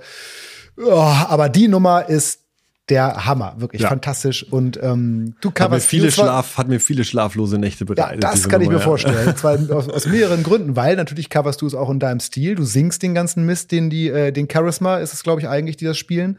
Ähm, dann ähm, coverst du Jesus He Knows Me von Genesis. Ich konnte es ein bisschen nachverstehen, weil wie gesagt, wir sind ähnlichen Jahrgangs und auch in meiner Jugend war die, äh, die We Can't Dance von Genesis eine sehr omnipräsente Platte. Hammer, Hammer Platte. Äh, ja. Also, dass du jetzt ausgerechnet den Song covers, hat mich trotzdem gewundert, aber ich fand's schon cool. Es klingt ja auch wirklich ein bisschen anders. Das hat, glaube ich, ein bisschen cool. mit meinem Atheismentum zu tun, wahrscheinlich auch, dass, dass ich den. Ja, Song die Aussage ist auch, okay, ja. das kann ich verstehen, ja. Und dann coverst du, und das fand ich jetzt, also das, dann, gut, dass du die Beatles coverst, okay, kein Problem. Aber dass du ausgerechnet Blackbird und dann auch noch ohne Schlagzeug coverst, als reine Vokalversion. Ja, das ist mir wichtig, weil es, ähm, also zwei Sachen sind mir da wichtig. Das eine ist, ähm, äh, ich finde es immer gut, den Leuten das zu geben, was sie wollen und dann auch was zu geben, was sie nicht erwarten. Ähm, ich finde, es ist die, die Verpflichtung von einem guten Konzert, einem guten Produkt, einem guten Talk, einem guten Gespräch, einer guten Freundschaft, was auch immer. Zu sagen, okay, ich habe eine gewisse Security, ich habe eine Geborgenheit, ich weiß, ich werde jetzt nicht total irgendwie vom Kopf geschlagen. Ich denke mir so, was ist denn heute mit dir los? Irgendwie, so kenne ich dich ja gar nicht. Äh, so, ähm, nein, du, man besucht einen Freund und so, aber wenn, wenn der Freund dann einem was Neues erzählt und wirklich sagt so, hey, ich habe jetzt irgendwie mit Fechten angefangen oder der Teufel, und sagt, hä, was? So, das, das ist ist einfach gut. Also ich habe mal von jemand gehört, und das, das werde ich nie vergessen, ein Publikum will doch immer nur die Evergreens hören und die Hits und bla bla bla. Das hört man immer wieder. Gerade von Plattenbossen ne? und von Veranstaltern. Ne? Die wollen natürlich the safe stuff. So. Künstler sagen, ah, ich muss mich doch weiterentwickeln, ich muss mich doch verändern, ich muss doch irgendwie da, da, da und so. Und ich glaube, die Lösung ist relativ einfach. The fans, they come for the old stuff. But they come again and stay for the new stuff. Und das ist genau das, dass man irgendwie, dass es beides irgendwie geben muss. Und ähm, so ein kurzes Fragezeichen ist, ist manchmal auch eine total schöne, schönes Geschenk irgendwie. Und wenn dann irgendwie eine A also ich, ich finde es einfach schön, wenn dann Leute in ihrem Auto sitzen und sagen so, man, when is the drum starting, man? Like, when, there's no drums, man. Und das ist einfach so, da, da ist einfach kein Schlagzeug auf dem Song. Ja, es ist kein Schlagzeug auf dem Song. Ich finde die Beatles einfach toll. Und ja da hat kein Schlagzeugplatz gehabt. Ich bin Musiker, Verzeihung. Äh, es ist auch, es sind auch manchmal Kollegen erstaunt, wenn sie mir irgendwelche Tracks zum, zum, äh, zum Draufspielen schicken, dass ich mir die manchmal antworte. Und Produzenten finden es zum Beispiel super teilweise, ne? Dass man nicht zu allem, wie auch in Gesprächen, immer seinen Senf dazu gibt und irgendwie, ja, bla, bla, bla. Wenn man über was nicht weiß oder was nicht Sinnvolles sagen kann, dann soll man einfach die Klappe halten. Das, gerade in den heutigen Zeiten ist es eine sehr gute Gedanken, den man sich mal verdeutlichen Auf jeden sollte. Fall. Irgendwie so. Äh, und, und einfach zu sagen, weißt du was, ich höre keine Drums in diesem Song. Ich finde es okay, so wie es ist. Ich weiß, dass ich einmal Nils Wilke in die Augen geguckt habe und gesagt habe, ich, so, was würdest du da spielen? Ich würde ehrlich gesagt gar nichts spielen bei dem Song. So, ich finde das so super mit der Gitarre und den Trompeten und so. Das, ähm, das zeigt auch, dass man irgendwie nicht Hauptsache Input, Hauptsache Input, sondern man ist Teil des Ganzen und wenn man, man nichts beizusteuern hat, dann äh, ist es besser, man hat nichts beizusteuern und genießt es so, wie es ist. So und das war ein wichtiger Punkt und die Beats sind einfach hammermäßig und ich liebe diesen Song. Also ja. Ähm, aber warum hast du überhaupt gecovert? Ähm, weil ich selber nicht gut Texte schreiben kann. Ähm, Und du wolltest gerne Texte singen auf Ich Platte. wollte auch ein paar Songs drauf haben. Ob sich das, ja, wollte ich. No, finde ich absolut nachvollziehbar. Und das mit dem Singen ist ja eh so ein, also ähm, wer jemals äh, in der Verlegenheit war, Satzgesänge machen zu müssen, der weiß, dass das eine sehr schwierige Sache ist und dass es da sehr um Sense geht, also sehr um genaue Intonation. Und das, du hast ja jetzt wirklich Gesangsarrangements mit vielen, vielen, vielen Stimmen, die teilweise 75 deine. Stimmen. Also es so. sind eigentlich fast Orchester-Arrangements gewesen auf der Grapefruit 2. Also wir haben es da echt übertrieben. Ach naja, aber da ist mir dann sind, auch kann man sie voll machen. Ja, aber da ist mir auch, also die, das war der, auch der Hauptunterschied, glaube ich. Also ähm, weil die Grapefruit 1 sozusagen war eigentlich eher so Quartett, Quintett-Arrangement, ähnlich wie die Brassband eigentlich von der, vom Writing her. Und die Grapefruit 2 ist eigentlich eher wie Orchester oder, oder Big Band hier und da. Also es geht schon, ja, waren und ein paar wieso, schlaflose Nächte. Und wieso kannst du das so singen?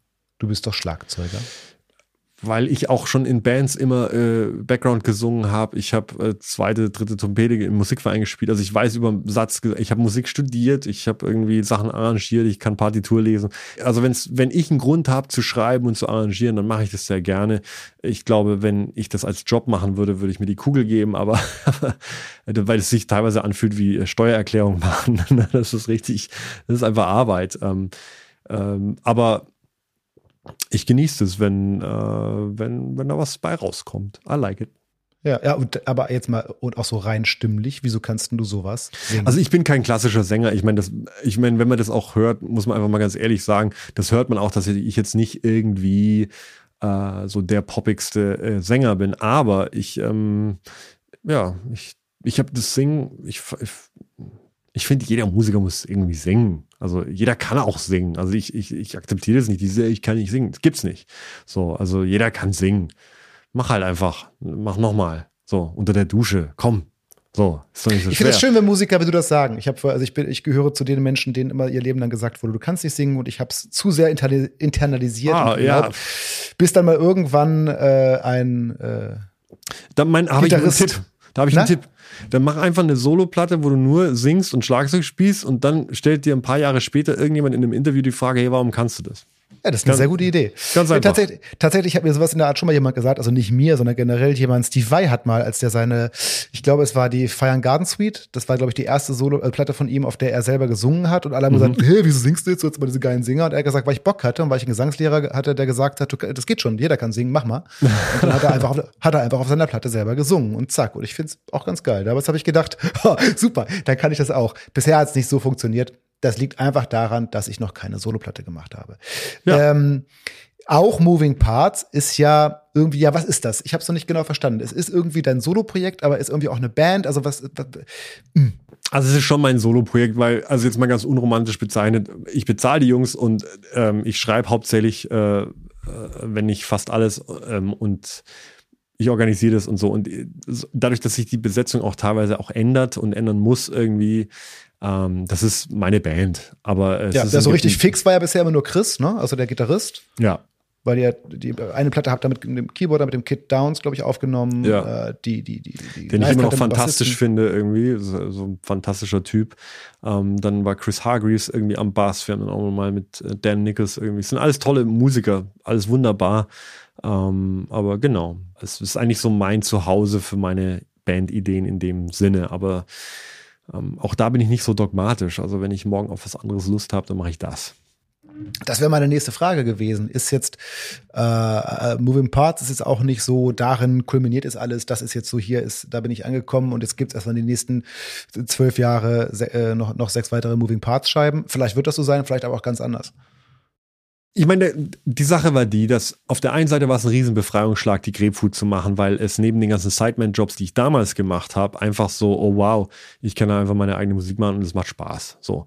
Und äh, dann kann eine Plattenfirma es nicht mögen oder mögen oder eine Band kann zerbrechen oder nicht, aber dann so, habe ich trotzdem irgendwie Output und dann finden es sogar noch Leute, okay, wow, das war einfach ein Aha-Erlebnis für mich und so ein ja, Befreiungsschlag und so ein Schritt in die Selbstständigkeit, so, so ey, vielleicht mache ich noch eine Platte oder so. Und, und äh, das war, das war so das Ding. Dann war die Platte, okay, ähm, soll ich die mit einer A cappella-Gruppe live aufführen? Ein bisschen schwierig. Äh, dann Brassband, ähm, mit so einer Brassband so geil, habe ich arrangiert, habe mir ein paar Typen genommen, die ich toll fand, äh, ein paar Bläser, die ich, die ich klasse fand, teilweise von der NDR Big Band, teilweise von äh, der Mardi Gras Big Band und so weiter. Und es war super Erfahrung, Platte, auf die ich sehr stolz bin. So, und dann gingen die Jahre ins Land und dann dachte ich mir, oder ein Jahr, und dann war ich mit Stoppock auf Tour und war irgendwie hier und da und dann mit Thomas D. und dann bla und dann, und dann dachte ich mir, Mensch, eigentlich schade, dass die Brassband, dass die eigentlich nie wirklich getourt ist. Warum eigentlich? Und habe ich gemerkt, ach so, ja, weil ich nichts gemacht habe dafür. Ach, ich hätte ja, ach so, es ist ja meine Band, ich hätte ja was machen müssen. Und also das ist mir wirklich dann aufgefallen, so, ja, natürlich, ja, wenn ich zu Hause sitze und äh, wenn das Telefon klingelt und ich gucke in den Kalender und es frei und ich sage, ja, und dann klingelt das Telefon wieder und ich gucke in den Kalender und sage, okay, ähm, dann ist natürlich irgendwann das Jahr voll und dann sage ich, ja, für meine Projekte habe ich dann keinen Platz mehr. Und das passt so ein bisschen zu dem Puzzlestück davor, so dieses so, dass ich gemerkt habe, also wenn ich möchte, dass solche Bands irgendwie spielen, dass solche Projekte passieren, dann muss ich mich auch irgendwie entscheiden. Ich kann nicht immer irgendwie sagen, ja, ja, alles klar und dann mache ich das zwischendrin. Das ist frustrierend. Und, und dann habe ich halt gesagt, das nächste Projekt wird, also erstmal habe ich mich entschieden, es anders zu machen. Das war dann die Two-Day-Trio. Da habe ich gesagt, ich möchte nicht mir das schmerzhaft aus den Rippen schneiden, irgendwelche Arrangements und Schreiben und so. Ich möchte improvisieren, ich möchte einfach gucken, was geht. Da habe ich damals mit dem Pianisten in, in der Türkei irgendwie auf dem Istanbul Jazz Festival gespielt, der Sabri Tuluk Tirpan und wollte den in einen anderen Kontext setzen. Daraus kam dieses Two-Day-Trio. Das war an zwei Tagen einfach improvisiert, gemischt, raus, fertig. Keine Edits, gar nichts, zack. So, ähm, und da dachte ich mir, ah ja, das ist jetzt mal ein ganz anderen. Auch frei nach Einstein, wenn du ein anderes Ergebnis willst, musst du den Approach ändern. Ne? Also wenn du die, dieselbe Machart immer verwendest kriegst und dann dasselbe rauskriegst, dann musst du dich nicht, nicht beschweren. Du musst dann völlig anders rangehen. Das habe ich bei der Platte gemacht. Und dann habe ich mir, ah, okay. Und als nächstes dachte ich mir, ich will jetzt eine Band haben, die nicht nur eine Platte macht, sondern die dann auch touren kann und mit der ich um die Welt fliegen kann. Weil ich hatte dann die Möglichkeit durch die Clinics und Drum Festivals und meinen Ruf mittlerweile, dass ich, dass ich sagen kann, hey, das Jazz Festivals in Jakarta oder in Kanada, ja, ich komme mit meiner Band. So. Äh, und das war, das war Moving Parts und ist Moving Parts. Also wir haben, der letzte Gig, den ich letztes Jahr gespielt habe, war äh, in Vancouver in Kanada. Ähm, und wir haben in Russland gespielt, wir waren in China auf Tour, wir waren, also wir haben einfach viel getourt mit der Band und das war das, was ich wollte mit, mit Moving Parts und es macht ziemlich Spaß. Ja, dann hoffe ich mal sehr. Ich habe natürlich das, äh, das, große Problem in der Tontalk-Karriere, die ich dieses Jahr und letztes Jahr gemacht habe. Ich habe sehr viel über sehr viele Musiker gelernt und habe äh, sehr viel Musik gesehen und gehört, wo ich dachte, oh, das will ich sehen, das will ich sehen, das will ich live sehen, das will ich live sehen. Und das geht im Augenblick einfach nicht und ich hoffe, dass das bald, ganz bald wieder anders wird. Letzte Frage zum Thema Social Media. Es ist sehr, sehr auffällig, dass du, also du hast einen hohen Output auf Social Media, muss man sagen. Also es gibt sehr regelmäßige Insta-Posts von dir zu allen möglichen Sachen. Und es ist sehr, sehr offensichtlich, dass du eine generell in deiner generell in deinem generellen öffentlichen Auftreten eine sehr harte Trennung fährst zwischen dem, was du beruflich tust und wer du beruflich bist und dem, was du privat bist. Es ist schon nicht ganz einfach herauszufinden, dass du einen, ich glaube, siebenjährigen Sohn hast. Ha, neuneinhalb. Was? Oh, dann habe ich falsch gerechnet. Ein neuneinhalb, entschuldige, ich äh, entschuldige mich hiermit. Nee, das ist ein Kompliment, finde ich. Also wenn es hart rauszufinden ist, dann ja, habe ich ja, gut tatsächlich. gemacht. Also das kriegt man, das kriegt man ganz hart raus. Was ähm, du hast, Gott sei Dank, äh, auch im Nebensatz in diesem Gespräch äh, davon erzählt, dass du was mit deiner Freundin besprochen hast, weil über diesen Teil deines Lebens findet man wirklich überhaupt nichts raus. Und hm. da ich davon ausgehe, schon schwierig, sagen wir mal schwierig raus. Ähm, und da ich davon ausgehe, dass es auch nicht ganz unbeabsichtigt ist, möchte ich da jetzt auch gar nicht so sehr tief einsteigen. Außer du möchtest das gerne. Wo ist das so? Nein. Ähm, aber was mir, was mir, äh, also ich habe mich erstmal gefragt, gerade in der, in der momentanen Zeit, wo das Thema Online noch so viel wichtiger geworden ist, und du hast selber auch vom Kontakt zu den Fans gesprochen, habe ich mich gefragt, wäre es taktisch nicht eigentlich total klug, noch mehr die Person Benny Grepp also auch die Privatperson Benny Grepp emotional greifbar zu machen, um Menschen auch auf, diesem, auf dieser emotionalen Ebene an dich zu binden? Ähm, nö, nicht was mein Familienleben betrifft. Also zum Beispiel, wenn wir diese, ähm, das muss man ein bisschen auseinanderfriemeln. Also wenn es wirklich jemand interessiert, ich bin, ich weiß nicht genau, ob es so ist, aber ähm, hundertprozentig. Ja, okay. Hundertprozentig. Wir hatten noch gar keinen Gossip. ja, ähm, also, wenn ich zum Beispiel ein Drumcamp gebe und mich fragt jemand, wie ich das beziehungsmäßig alles hinkriege mit dem Reisen und so, dann rede ich da natürlich drüber. Und wenn mich das jemand in einem Interview fragt, mache ich das auch. Ich bin einfach nur nicht so eitel, dass ich den Eindruck habe, äh, und ehrlich gesagt ist mir manchmal wahnsinnig auf dem Senkel von anderen Leuten, ähm, ich glaube, ich weiß ziemlich genau, wo ich stehe, im Sinne von, was mein Beitrag ist für Leute und was mein Wert ist, den ich gebe. Und mein Wert ist, glaube ich, nicht so sehr, ähm, welche, was ich mir zum Mittags gekocht habe und äh, was jetzt irgendwie, äh, heute habe ich erstmal irgendwie bin ich joggen gegangen und äh, heute ja, fühle ich mich irgendwie nicht so geil. Ganz ehrlich, auch da wieder diese, kann man als Marktlücke sehen oder einfach so, ey, da, da muss ich nicht mitspielen. Da gibt es genügend Müll irgendwie, der. Aber der, der ja irgendwie funktioniert. Also ich, ich verstehe die Faszination daran wirklich auch nicht. Aber es gibt ja unheimlich viele Leute, die diesen Müll raushauen und die haben unwahrscheinlichen Erfolg damit, warum auch immer. Ja, wunderbar, aber, aber das ist auch nicht, teilweise nicht mein Publikum. Ich will einfach die Anlaufstelle sein, wenn jemand wirklich ähm, nicht weiterkommt beim Üben oder mit seinem Instrument oder wenn jemand vielleicht die Musik gut findet oder wenn jemand einen Tipp haben möchte für dies und das oder wie man Trommeln stimmt oder bla bla bla. Ich glaube, da habe ich was anzubieten. So. Also das ist der eine Punkt. Ich, ich glaube einfach, dass das mein Platz ist. Aber wenn, wenn, wenn jemand das, äh, wenn jemand das möchte und so, der kann mich jederzeit dazu fragen und das ist wunderbar. Ich halte meine Freundin zum Beispiel auch nicht geheim. Das ist auch eine Person, die in der Öffentlichkeit steht. Joanie Labelle, fantastische Percussionistin und Sängerin, äh, die ein eigenes Projekt hat, ähm, die ich in Kanada kennengelernt habe. Wir wohnen jetzt zusammen. Fantastische fantastischer Mensch. Äh, äh, und ähm, also auch Audiokommentar, sein, äh, sein Gesicht fängt gerade an zu strahlen. Ja, ich meine, äh, also es ist einfach, äh, ich habe da auf jeden Fall die Lotterie gewonnen, die, die Girlfriend Lottery irgendwie. Aber auch der kann man auf, auf Social Media folgen, wenn man möchte. Da wäre man nicht der Einzige. Aber was meinen Sohn betrifft, ist es folgendermaßen ich, ich kenne so ein paar Leute in Big Tech und so und ich weiß, was Gesichtserkennung kann und ich weiß, was ähm, Spracherkennung und, und Laufdetektion kann zum Beispiel. Also man kann mittlerweile an der Art, wie Leute laufen, das ist wie ein Fingerabdruck. Walmart hat das eingesetzt in den USA irgendwie. Die haben teilweise dann Leuten Briefe geschickt und haben dann irgendwie ein 16-jähriges oder 17-jähriges Mädchen zur Schwangerschaft gratuliert. Ähm, das Problem war, die Eltern wussten das nicht und sie wusste es auch nicht. Aber es hat gestimmt, weil nämlich diese, diese Laufdetektion so gut ist, dass sie sogar eben rausfinden kann, wer das ist, wo der wohnt, was, wenn der sich bestimmte Vitamine anguckt, wie wahrscheinlich sein Hormonkreislauf ist und so weiter. Und auch darum, glaube ich, kann man sich nicht wehren, aber ähm, sich zumindest bewusst reingeben, und das kann mein Sohn noch nicht. Der ist neuneinhalb Jahre lang. Äh, äh neuneinhalb Jahre lang. Der Wahnsinn. ist ungefähr so neuneinhalb Meter lang, also wirklich relativ äh, großer Kerl. Äh, äh, das wusste man nicht, deswegen möchte ich nicht, dass ihn jemand sieht, weil es wirklich ist extrem hoch. nee, also er ist neuneinhalb Jahre alt und ähm, hat da auch nicht so viel Interesse irgendwie. Manchmal ist er der Kameramann für meine Instagram-Videos und dann sage ich auch, hey, mein Sohn hat mich gefilmt, vielen Dank und so. Aber sein Gesicht sieht man im Netz gerne nicht. Das möchte ich nicht. Äh, das möchte er übrigens auch nicht. Ich habe ihm das mal erklärt. Ich, äh, er kriegt das ja auch mit und so. Und dann habe ich gesagt, Mensch, dann kann es auch sein, dass jemand, der dich nicht kennt, der mich vielleicht scheiße findet, ähm, möchtest du, dass alle das sehen können, wenn du jetzt Schlagzeug spielst oder wenn wir an äh, die Straße entlang spazieren? Und dann meinte er, nö, ist mir nicht so recht.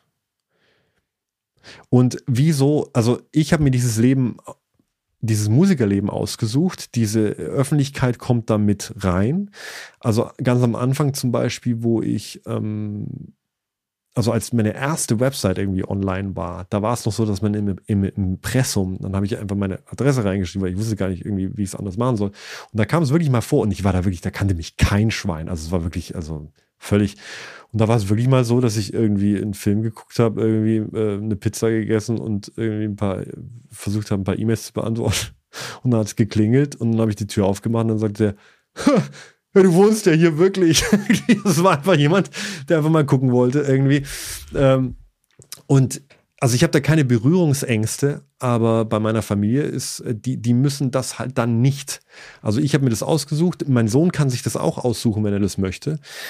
Ähm, aber ich möchte es nicht für ihn aussuchen. Also da, das überlasse ich ihm. Ähnlich wie mit vielen anderen Entscheidungen, wo ich finde, dass die noch irgendwann kommen. Und ich will ihn versuchen, da gut drüber aufzuklären ähm, und dann ihn gut zu begleiten, was auch immer er sich entscheidet. Aber das, er muss jetzt nicht da so ein Päckchen mittragen und ich will da keine Reality-Show draus machen. Ich finde es auch ehrlich gesagt meistens wahnsinnig langweilig. Also diese, aber klar, wenn mich, also nochmal, wenn mich jemand was fragt, also wenn du was Konkretes hast, können wir gerne drüber reden. Aber Das ist so ein bisschen die Beweggründe für mich.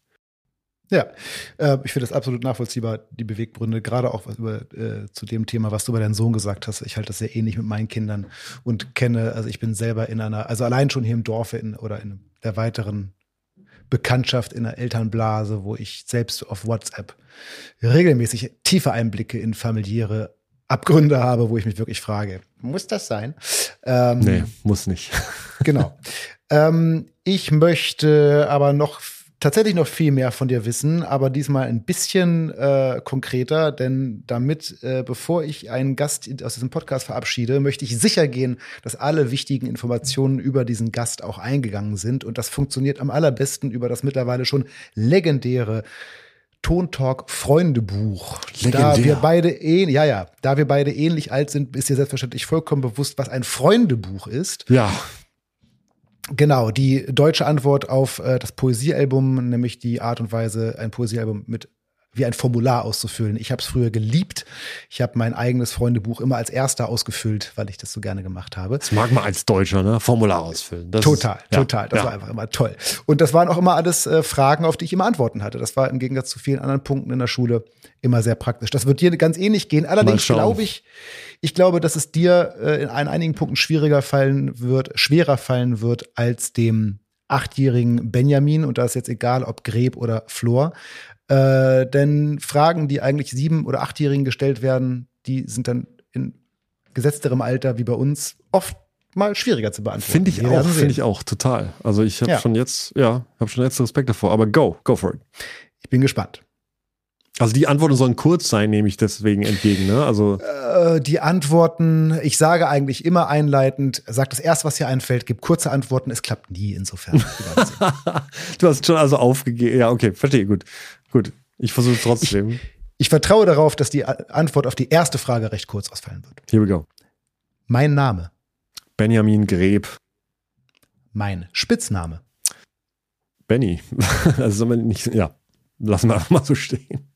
Ja, das haben wir beiden gemeinsam. Bis auf den Nachnamen ist das schon mal alles d'accord. Und die Tatsache, dass du dich mit Y schreibst in deiner Abkürzung bei Benny und wenn ich, also liebes Publikum, Ben ich hm. bevorzuge Ben. Aber diejenigen aus meiner näheren Bekanntschaft, die mich Benny nennen, die schrei da, schrei da, schreibe ich mich dann mit I. Hm. Das ist das eine der wenigen Sachen, die uns beide unterscheidet. äh, weiter geht's. Haarfarbe. Äh, mittlerweile eigentlich nicht mehr existent. Und war mal, das kurz überlegen. Du warst, du warst, war so du warst bisschen, so. Ich war so ein bisschen dunkelbraun, würde ich sagen. Ja, ne, ähm, genau, hätte ich auch gesagt, so ein bisschen, ja. Äh, Augenfarbe. Braun, braun. Meine Lieblingsstadt? Oh, das ist sehr schwierig, muss ich wirklich gestehen. Ich glaube, keine Stadt, würde ich sagen dann. Die kenne ich nicht. Ach komm, irgendeine, was gerade so hochpoppt. Ja, dann würde ich Hamburg sagen, weil also es ist einfach, ja. Und weißt du was? Da gehe ich sogar auch mit. Also äh, hm. ich, ich finde es übrigens ganz beruhigend, weil viele von meinen Inter äh, von meinen Gästen hier, da kommen dann, na klar, ihr seid ja alle äh, gerne mal auch mal auf diesem ganzen Globus unterwegs. Da kamen schon, ach, wir hatten schon Tokio, Sydney und also so wirklich die ne, verschiedensten Städte. Äh, ich persönlich bin gerne in Deutschland unterwegs, natürlich auch mehr als auf dieser Welt und ich mag Hamburg sehr gerne. Ja, also ich meine, mir bedeuten, also New York bedeutet mir wirklich viel da war ich eine Zeit lang auch mal jedes Jahr LA auch und aber es, aber da dann für immer zu leben, nee. Also es, ähm, ich, ich wohne gern hier. Ja, ich sag Hamburg. Ich bleib bei Hamburg. Lieblingsfach in der Schule? Keins. Die Pause. genau, Freistunde. Ja irgendwas, was du ein bisschen weniger nicht gemocht hast als die anderen Sachen? Ja, also klar, Musik, ich hatte teilweise einen tollen Musiklehrer. Ähm, äh, teilweise fand ich Deutsch auch sehr gut, ähm, vor allem wenn es ans Diskutieren ging und solche Geschichten und so. Also ein Gruß an Uli Ostermeier, äh, den ich immer noch jedes Weihnachten treffe zu einem Käffchen. Irgendwie mein alter Deutschlehrer und Musiklehrer, den ich sehr, sehr verehre. Dann hast du damit vielleicht die nächste Frage schon beantwortet. Die lautet nämlich Lieblingslehrerin. Ja, Uli Ostermeier aus Augsburg. Grüße gehen raus und das nächste Weihnachten kommt bestimmt. Lieblingsfarbe? Grün. Grün. Ja, ja ich habe gerade versucht, in deinem Zimmer da hinten umzuschauen, da habe ich noch nichts Grünes entdeckt, aber der Kameraausschnitt ist ja auch nicht so groß. Äh, Lieblingstier? Oh. Weiß ich nicht. Das weiß ich nicht. Ich sage jetzt Schildkröte. Ein sehr genügsames Tier auf alle Fälle. Meine Hobbys. Trompete spielen. Verdammt, Grillen. ich sag immer. Ah, das ist gut. Grillen finde ich gut. Ich, Sonst äh, schmeiße ich immer noch ein, dass beruflich nicht gilt. Bei Trompete ist nun mal einfach nicht beruflich, obwohl es dann auch Musik ist. Aber Grillen, bist du so ein, so, so, kannst du grillen? Bist du so ein Typ, der so richtig grillen kann? Äh, würde ich jetzt, ach, das kann man doch selbst nicht so sagen, das ist doch total. Ähm, Doch, ich kann von mir, ich kann mir, von, ich kann von mir ganz klar sagen, dass ich echt nicht grillen kann. Ich kann ganz gut Okay. kochen. Also bei uns zu Hause ich kann bin auch leicht kocht. sagen, das ist sehr deutsch. Man kann leicht sagen, was man nicht kann, aber man kann doch nicht sagen, was Nee, man genau. kann. Ich kann, deswegen, also ich kann, ich kann, ich kann wirklich, ich bin bei uns in der Familie derjenige, der meistens kocht. Ich kann echt ganz gut kochen, aber wenn es ans Grillen geht, im Sommer ist es immer meine Freundin, äh, weil ich immer sage, Nee, ich oh, glaube, ich kann ganz gut grillen. Also ich, ähm, ja, doch, das ist schon okay. Ich kann, ich kann den Schuppen schmeißen und mache das auch sehr gerne und äh, und das ist wirklich was, was ich sehr genieße. Das ist äh, und als zweites Hobby vielleicht, aber es findet wirklich nicht oft statt. So Woodworking, so irgendwas mit Holz bauen, arbeiten, irgendwie. Mhm. Kann ich, das kann ich wieder gut nachvollziehen. Das liegt aber auch daran, dass ich nicht vor nicht allzu langer Zeit ein Haus ausgebaut habe und da habe ich viel Woodworking gemacht, Ja. zwangsläufig. Also das ist zum Beispiel was, wo ich, wo ich sagen muss, und äh, das kann ich nicht gut, aber ich mache es gern. ja, aber das ist ja auch unbeschieden. Also Ja. es gibt wirklich viele Dinge. Deswegen Hobby. Äh, ja, genau. Wir haben vorhin über Singen gesprochen. Ne? Ich singe viel öfter, als es meiner Umgebung lieb ist, weil ich es wirklich gerne mache, aber halt nicht besonders gut. Ähm, jetzt waren wir schon am Grill, aber ich frage es trotzdem mal. Ich esse am liebsten. Ach Mann, das ist doch schwer, Mensch. Das ist doch, das ist doch. Beim Ja. liebsten heißt es dann immer oder häufigsten? Nee, das ist, ähm, ich, ich bin dazu genau, um solche Fragen zu beantworten. Ich glaube, wir das ist der brechen die Punkt. Sache jetzt ab. Wir so, brechen ab. Tschüss. Wir müssen abbrechen. abbrechen. Genau, genau. Äh, ich glaube, das ist der Grund, warum Achtjährige oder Siebenjährige oder wie auch immer das viel einfacher beantworten können, weil die schreiben ja auch heute ins Freundebuch Spaghetti und Ja. in drei Tagen ins nächste Freundebuch schreiben sie Fischstäbchen, weil es in dem Ja. Moment stimmt's aber auch, aber um diese Genauigkeit machen sie sich nicht so diesen Kopf. Also, auch wenn ich dann einen Shitstorm wegen den Veganern bekomme, ich sage Steak. Ich habe, also ich persönlich bin, ich bin jetzt seit einiger Zeit Vegetarier mit Tendenzen zum Veganen, aber ich bin es aus. Wenn aus ich das gewusst hätte. Nein, nein, aber was ich sagen will, ist, ich bin es aus einer gewissen Überzeugung. Also es gibt, ich, ich, ich liebe Fleisch essen. Ich habe immer gerne Steak gegessen. Ich bin jetzt aus anderen Gründen Vegetarier geworden, aber ich kann die Tatsache, das Steak ist ein fantastisches, also es schmeckt großartig. Ich esse es nur jetzt leider nicht mehr. Jetzt kommt, also die, alle anderen, ah nee, gar nicht wahr, Entschuldigung, eine kommt noch äh, zum äh, Aufwärmen weiter. Ich trinke am liebsten, selbstverständlich. Mm, Wasser, tatsächlich. Also, das ist der, da gibt's nichts gegen, da- das kann man nicht schlagen. Das war alles Kindergarten bis zu der Frage, die jetzt kommt. Jetzt geht's erst richtig los, oder was? Jetzt geht's erst richtig okay, los. here we go. Lieblingsmusikerin oder Band? Ja, du weißt, dass das nicht geht. Du weißt doch, dass das nicht geht. Das kann man so nicht machen. Ach, okay. Ach nee, es geht nicht. Nein, ich, äh, das kann man nicht. Das ist wie wenn du jemand mit Drillingen fragst, welcher der Liebste ist. Das, äh, schau, und du hast so ein, also die Zuhörer, man muss sagen, er hat so ein verschmitztes Lächeln. Er weiß genau, in welche Scheißsituation er einen da bringt und ist sich keiner Schuld bewusst. Finde ich eine harte Nummer, muss ich sagen. Also ich würde auch zukünftige Gäste warnen vor, vor, dieser, vor diesem Segment. Das ist gar kein Problem. Die Gäste können ja einfach sich vorher mal den Podcast anhören. Es kommt ja in jeder Folge vor. Hätte ich auch mal machen sollen bis zum Schluss immer. Ähm, ich mache jetzt einfach den, der mir als erstes einfällt. Ich würde Chicoria sagen. Weil mich das wirklich auch sehr umgehauen hat. Das ist Ja, ist gerade kürzlich, wie kürzlich kürzlich- verstorben, ne? Ja. Genau, und ähm, das habe ich echt nochmal gemerkt, wie wichtig er wirklich ähm, für mich war und ähm, ähm, wie sehr ich bereue, dass ich irgendwie meinen Sohn da nie hingeschleift habe irgendwie. Also das ist, das war mir nochmal eine, noch mal eine Lehre zu sagen, ähm, das, das passiert mir nicht nochmal. Ich werde solche Situationen, also ich werde das, solche, sowas werde ich nicht nach morgen immer verschieben, sondern Nee, das sollte man wirklich nicht machen. das ist, Ich hatte, ich hatte mal genau das mit, äh, ich hatte mal Karten für Espion Svensson ja, und hatte an dem Tag, an dem das Konzert ist, hab, wurde mir dann ein Gig, auch ein Scheiß-Gig, Geld-Gig, so angeboten. Ja, ja. Oder ich habe den Gig gespielt und habe ja. die Karten einem Kumpel gegeben. Und der hat, das war noch eine tierische Tortur, weil die kamen dann zu spät, haben viel, viel später gespielt und die hätten die Karten dann auch zu, also hin und her, jedenfalls hat der den Gig dann gesehen und ich nicht. Und ich dachte dann, na gut, beim nächsten Mal. Und kurz danach, kurz danach war der Tauchunfall und Espen Svensson ist verstorben. Und ich werde ihn nie live sehen, weil ich einen scheiß 200 Euro Gig gespielt habe. Ja, ja. Don't ja. do that. Mir ist dasselbe mit James Brown passiert. Ähm, also das ist so, wirklich so eine Sache, wo ich mir denke, ist auch mal gut, sich nochmal dran zu erinnern, so, weil, ähm, don't take anything for granted. Do it now. Auf ja, aber Fall. ich wollte es gar nicht so traurig machen. Chicoria, nee. fantastisch. Ich finde, das hast du sehr elegant gelöst, weil ich finde, nochmal als Reminiszenz, Reminiszenz an ihn kann man ihm diesen Spot auch gönnen. Auf jeden Fall. Hast du ein Lieblingsbuch? The Power of a Positive No von William Ury äh, oder Seven Habits of Highly Effective People oder Getting Together. Das war das Harvard Negotiation Project. Ähm, Must-Reads. Also würde ich auch der Politik heutzutage mal empfehlen. das ist, äh, wo, wo, man den Eindruck hat, wir, wir Menschheit haben noch nichts irgendwie erreicht oder so. Wenn man diese Bücher liest, merkt man so, äh, nee, wir haben es doch alles schon, es ist doch alles schon, äh, haben es doch alles schon gecheckt irgendwie. Wir haben es doch, aber es weiß scheinbar niemand. Das ist wie so ein, ähm, also Power of a Positive No ist gerade für viele Musiker, glaube ich, sehr, sehr wichtig für so Verhandeln, für auch in Beziehungen und so. Ähm, okay, also ja. glaub, wenn das so wichtig ist, dann werde ich jetzt äh, ausnahmsweise diesen Teil des äh, Freundebuchs auch nochmal sicherheitshalber in den Shownotes, liebe Zuhörerschaft, vermerken.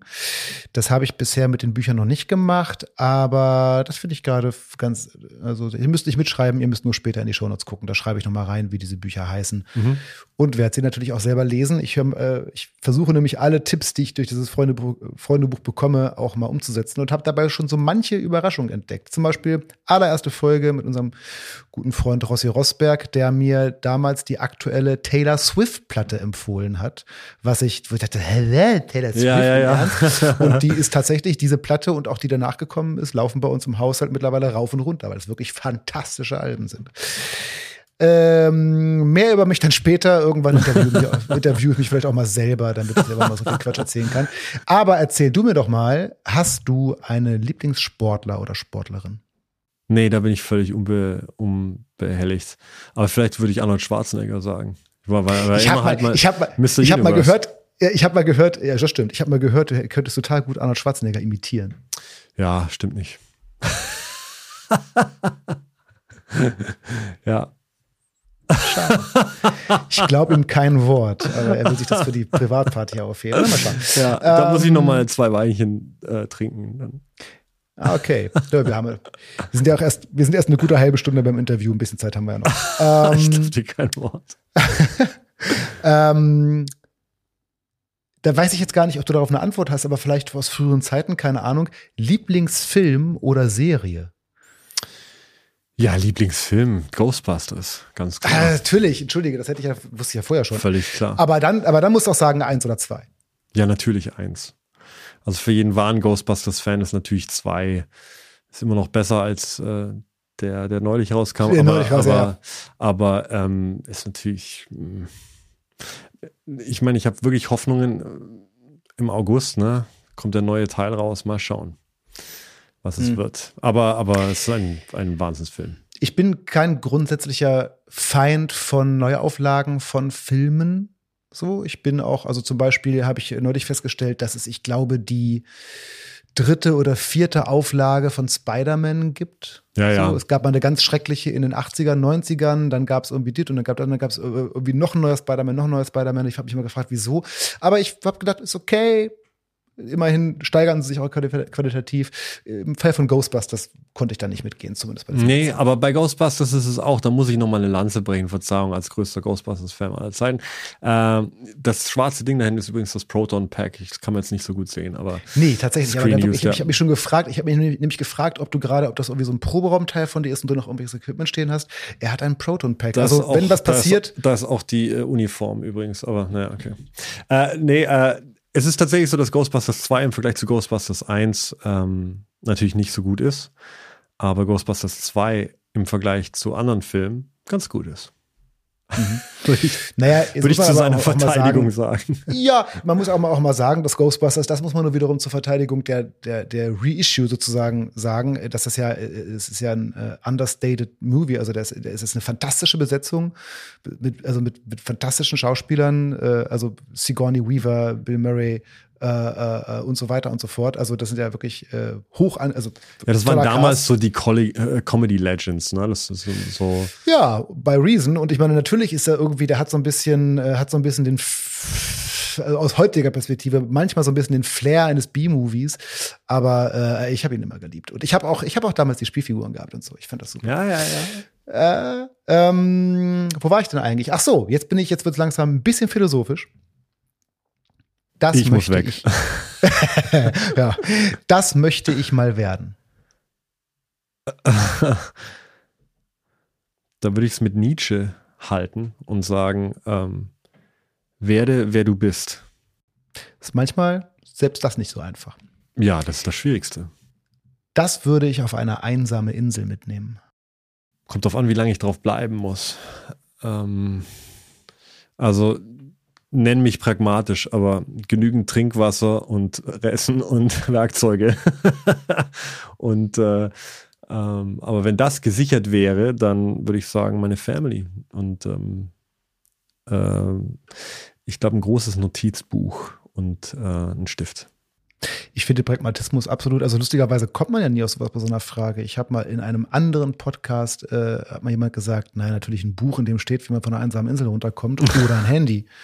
Ähm, Aber das ist auch typisch, dass man so, wann immer man irgendwo ist, dann wieder zum nächsten. Ne? Also vielleicht ist ja das genau das, äh, was man braucht und vielleicht, ist er, äh, vielleicht will man ja da hinziehen auch oder so. Also das ist so dieses, dieses immer so, ah, wenn ich mal das Haus gebaut habe, wenn ich mal meine Kinder habe und so, dann, dann, dann immer das so hinter sich bringen. Das ist irgendwie auch so eine Lebenseinstellung, die ich versuche. Ähm, also wenn ich das merke, dass so, oh, jetzt nur noch die Touren zu Ende oder oh, jetzt nur noch das Interview fertig bringen oder keine Ahnung. Also das war jetzt wirklich Fantasie, ich genieße das Interview.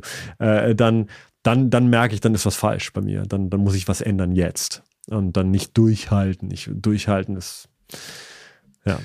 Ja, ich muss mir immer so ein paar Sätze, wichtige Sätze aufschreiben, die ich dann später nochmal für mich durchgehen muss. Sehr gut. Ich hoffe, dass es einigen in der Zuhörerschaft auch so geht. Das mag ich überhaupt nicht. Rücksichtslosigkeit.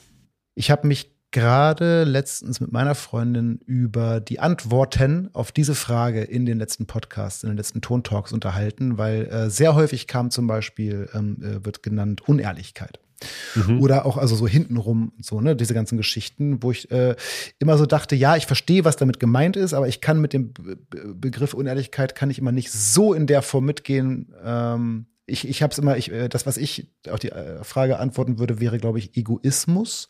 Wobei ein gewisser Egoismus auch durchaus gesund ist. Nur ich meine einen bestimmten Egoismus. Ich finde aber das mit der Rücksichtslosigkeit, wenn es ein rücksichtsloser Egoismus ist, dann wird es, glaube ich, das, was ich überhaupt nicht leiden kann da bin ich so ein bisschen so Larry David mäßig irgendwie, wenn also beim am Flughafen, wenn jemand irgendwie an der an der Rolltreppe oben ankommt und stehen bleibt, da könnte ich also da könnte ich ausflippen. Das sind so Sachen, wo ich mir denke, also weil, oder wenn jemand einfach mitten im Lauf stehen bleibt und nicht rechts rangeht oder, oder so dieses, so dass man, äh, dass man einfach Consideration hat für andere Menschen. Das, oder wenn, wenn eine alte Frau irgendwo ansteht und die ein bisschen wackelig auf den Beinen ist und es interessiert niemand so. Sowas ist, das, das, find, das tut mir richtig weh. Das finde ich ganz, ganz, ganz, ganz schlimm. Also, das ist wirklich eine Sache. Rücksichtslosigkeit ist eine der, ja, eine der, der schlimmsten Sachen für mich. Also Ignoranz, willful ignorance ist auch noch irgendwie ähm, dabei, aber ja, das ist ja ein positiver Podcast hier. Das ist ja der Hammer. Absolut. Das ist ja und uplifting. Deshalb, und deshalb kommt es auch der positive Gruß ah, okay. von dir an unsere Hörerschaft. Und zwar, das wünsche ich euch. Ähm, ich wünsche euch, dass das passiert, was für euch gut ist. Das ist leider manchmal nicht das, was man sich wünscht, ähm, was ihr euch vielleicht wünscht und, oder was ich mir wünschen würde und dass man den Platz hat, sich da zu entwickeln und sich darüber überhaupt Gedanken zu machen. Äh, das ist äh, der Elephant in the Room ist dann meistens Gesundheit. Also ähm, wenn man weil wenn man, wenn man Gesundheit nicht hat, dann kann man sich meistens über die ganzen anderen Sachen auch keine Gedanken machen. Also ähm, deswegen würde ich es zusammenfassen und sagen, ich wünsche äh, ich wünsche wirklich allen, dass sie die Basis haben, über so wunderbare Luxussachen überhaupt nachdenken zu können und äh, die Freiheit dazu haben und die Capacity und, und dass sie dann wirkliche, wirkliches Glück und, und Austausch erfahren und dass irgendwie alles fein wird für euch. Das wünsche ich mir wirklich, weil das brauchen wir mehr. Und weil ich glaube nämlich, dass Leute, die, die selber glücklich sind und gesund sind, dass die das auch irgendwie, äh, das, das, verbreitet sich meist so. Ne? Also ich glaube, dass glückliche Leute, die für sich was Gutes gefunden haben, ähm, meist auch anderen mehr helfen oder mehr rücksichtsvoll sind oder, oder mehr verze besser verzeihen können oder, oder mehr empathisch sind. Und das, das brauchen wir, glaube ich. Und äh, nennt mich ein Hippie, aber das wünsche ich mir. Das war der ausführlichste Wunsch in der ganzen Staffel, hm. würdig dem Staffelfinale. Oh, Dankeschön. Vielen, vielen Dank, Benny Greb, für dieses tolle Gespräch. Greb. Vielen, vielen Dank, Benny Greb, für dieses tolle Gespräch. Ich habe es mir bis zum Schluss aufgehoben nochmal. Verdammt! Ich hab's, well done. Aber man muss zum Schluss eine Pointe haben. Ich finde es gut. Auf jeden Fall. Tschüss, Danke mach's dir. gut. So, liebe Tonis, das war's. 15 Folgen Ton Talk sind fertig und wir gehen in eine kleine Sommerpause. Aber keine Angst, wir sind bald wieder mit neuem Material für euch da. Vielleicht können wir euch die Wartezeit noch mit ein paar Sonderausgaben versüßen, aber ich will mal nicht zu viel versprechen. Das Schöne an diesem Format ist ja, dass alle Folgen da sind und online bleiben. Also hört sie euch einfach nochmal an. Empfehlt sie weiter, liked und kommentiert, was das Zeug hält. In Bennys Sinne wünsche ich euch Gesundheit und die Fähigkeit, euer Glück zu finden, denn wie er schon sagte, das können wir gerade alle noch viel mehr gebrauchen. Ich freue mich auf euch in der zweiten Staffel. Euer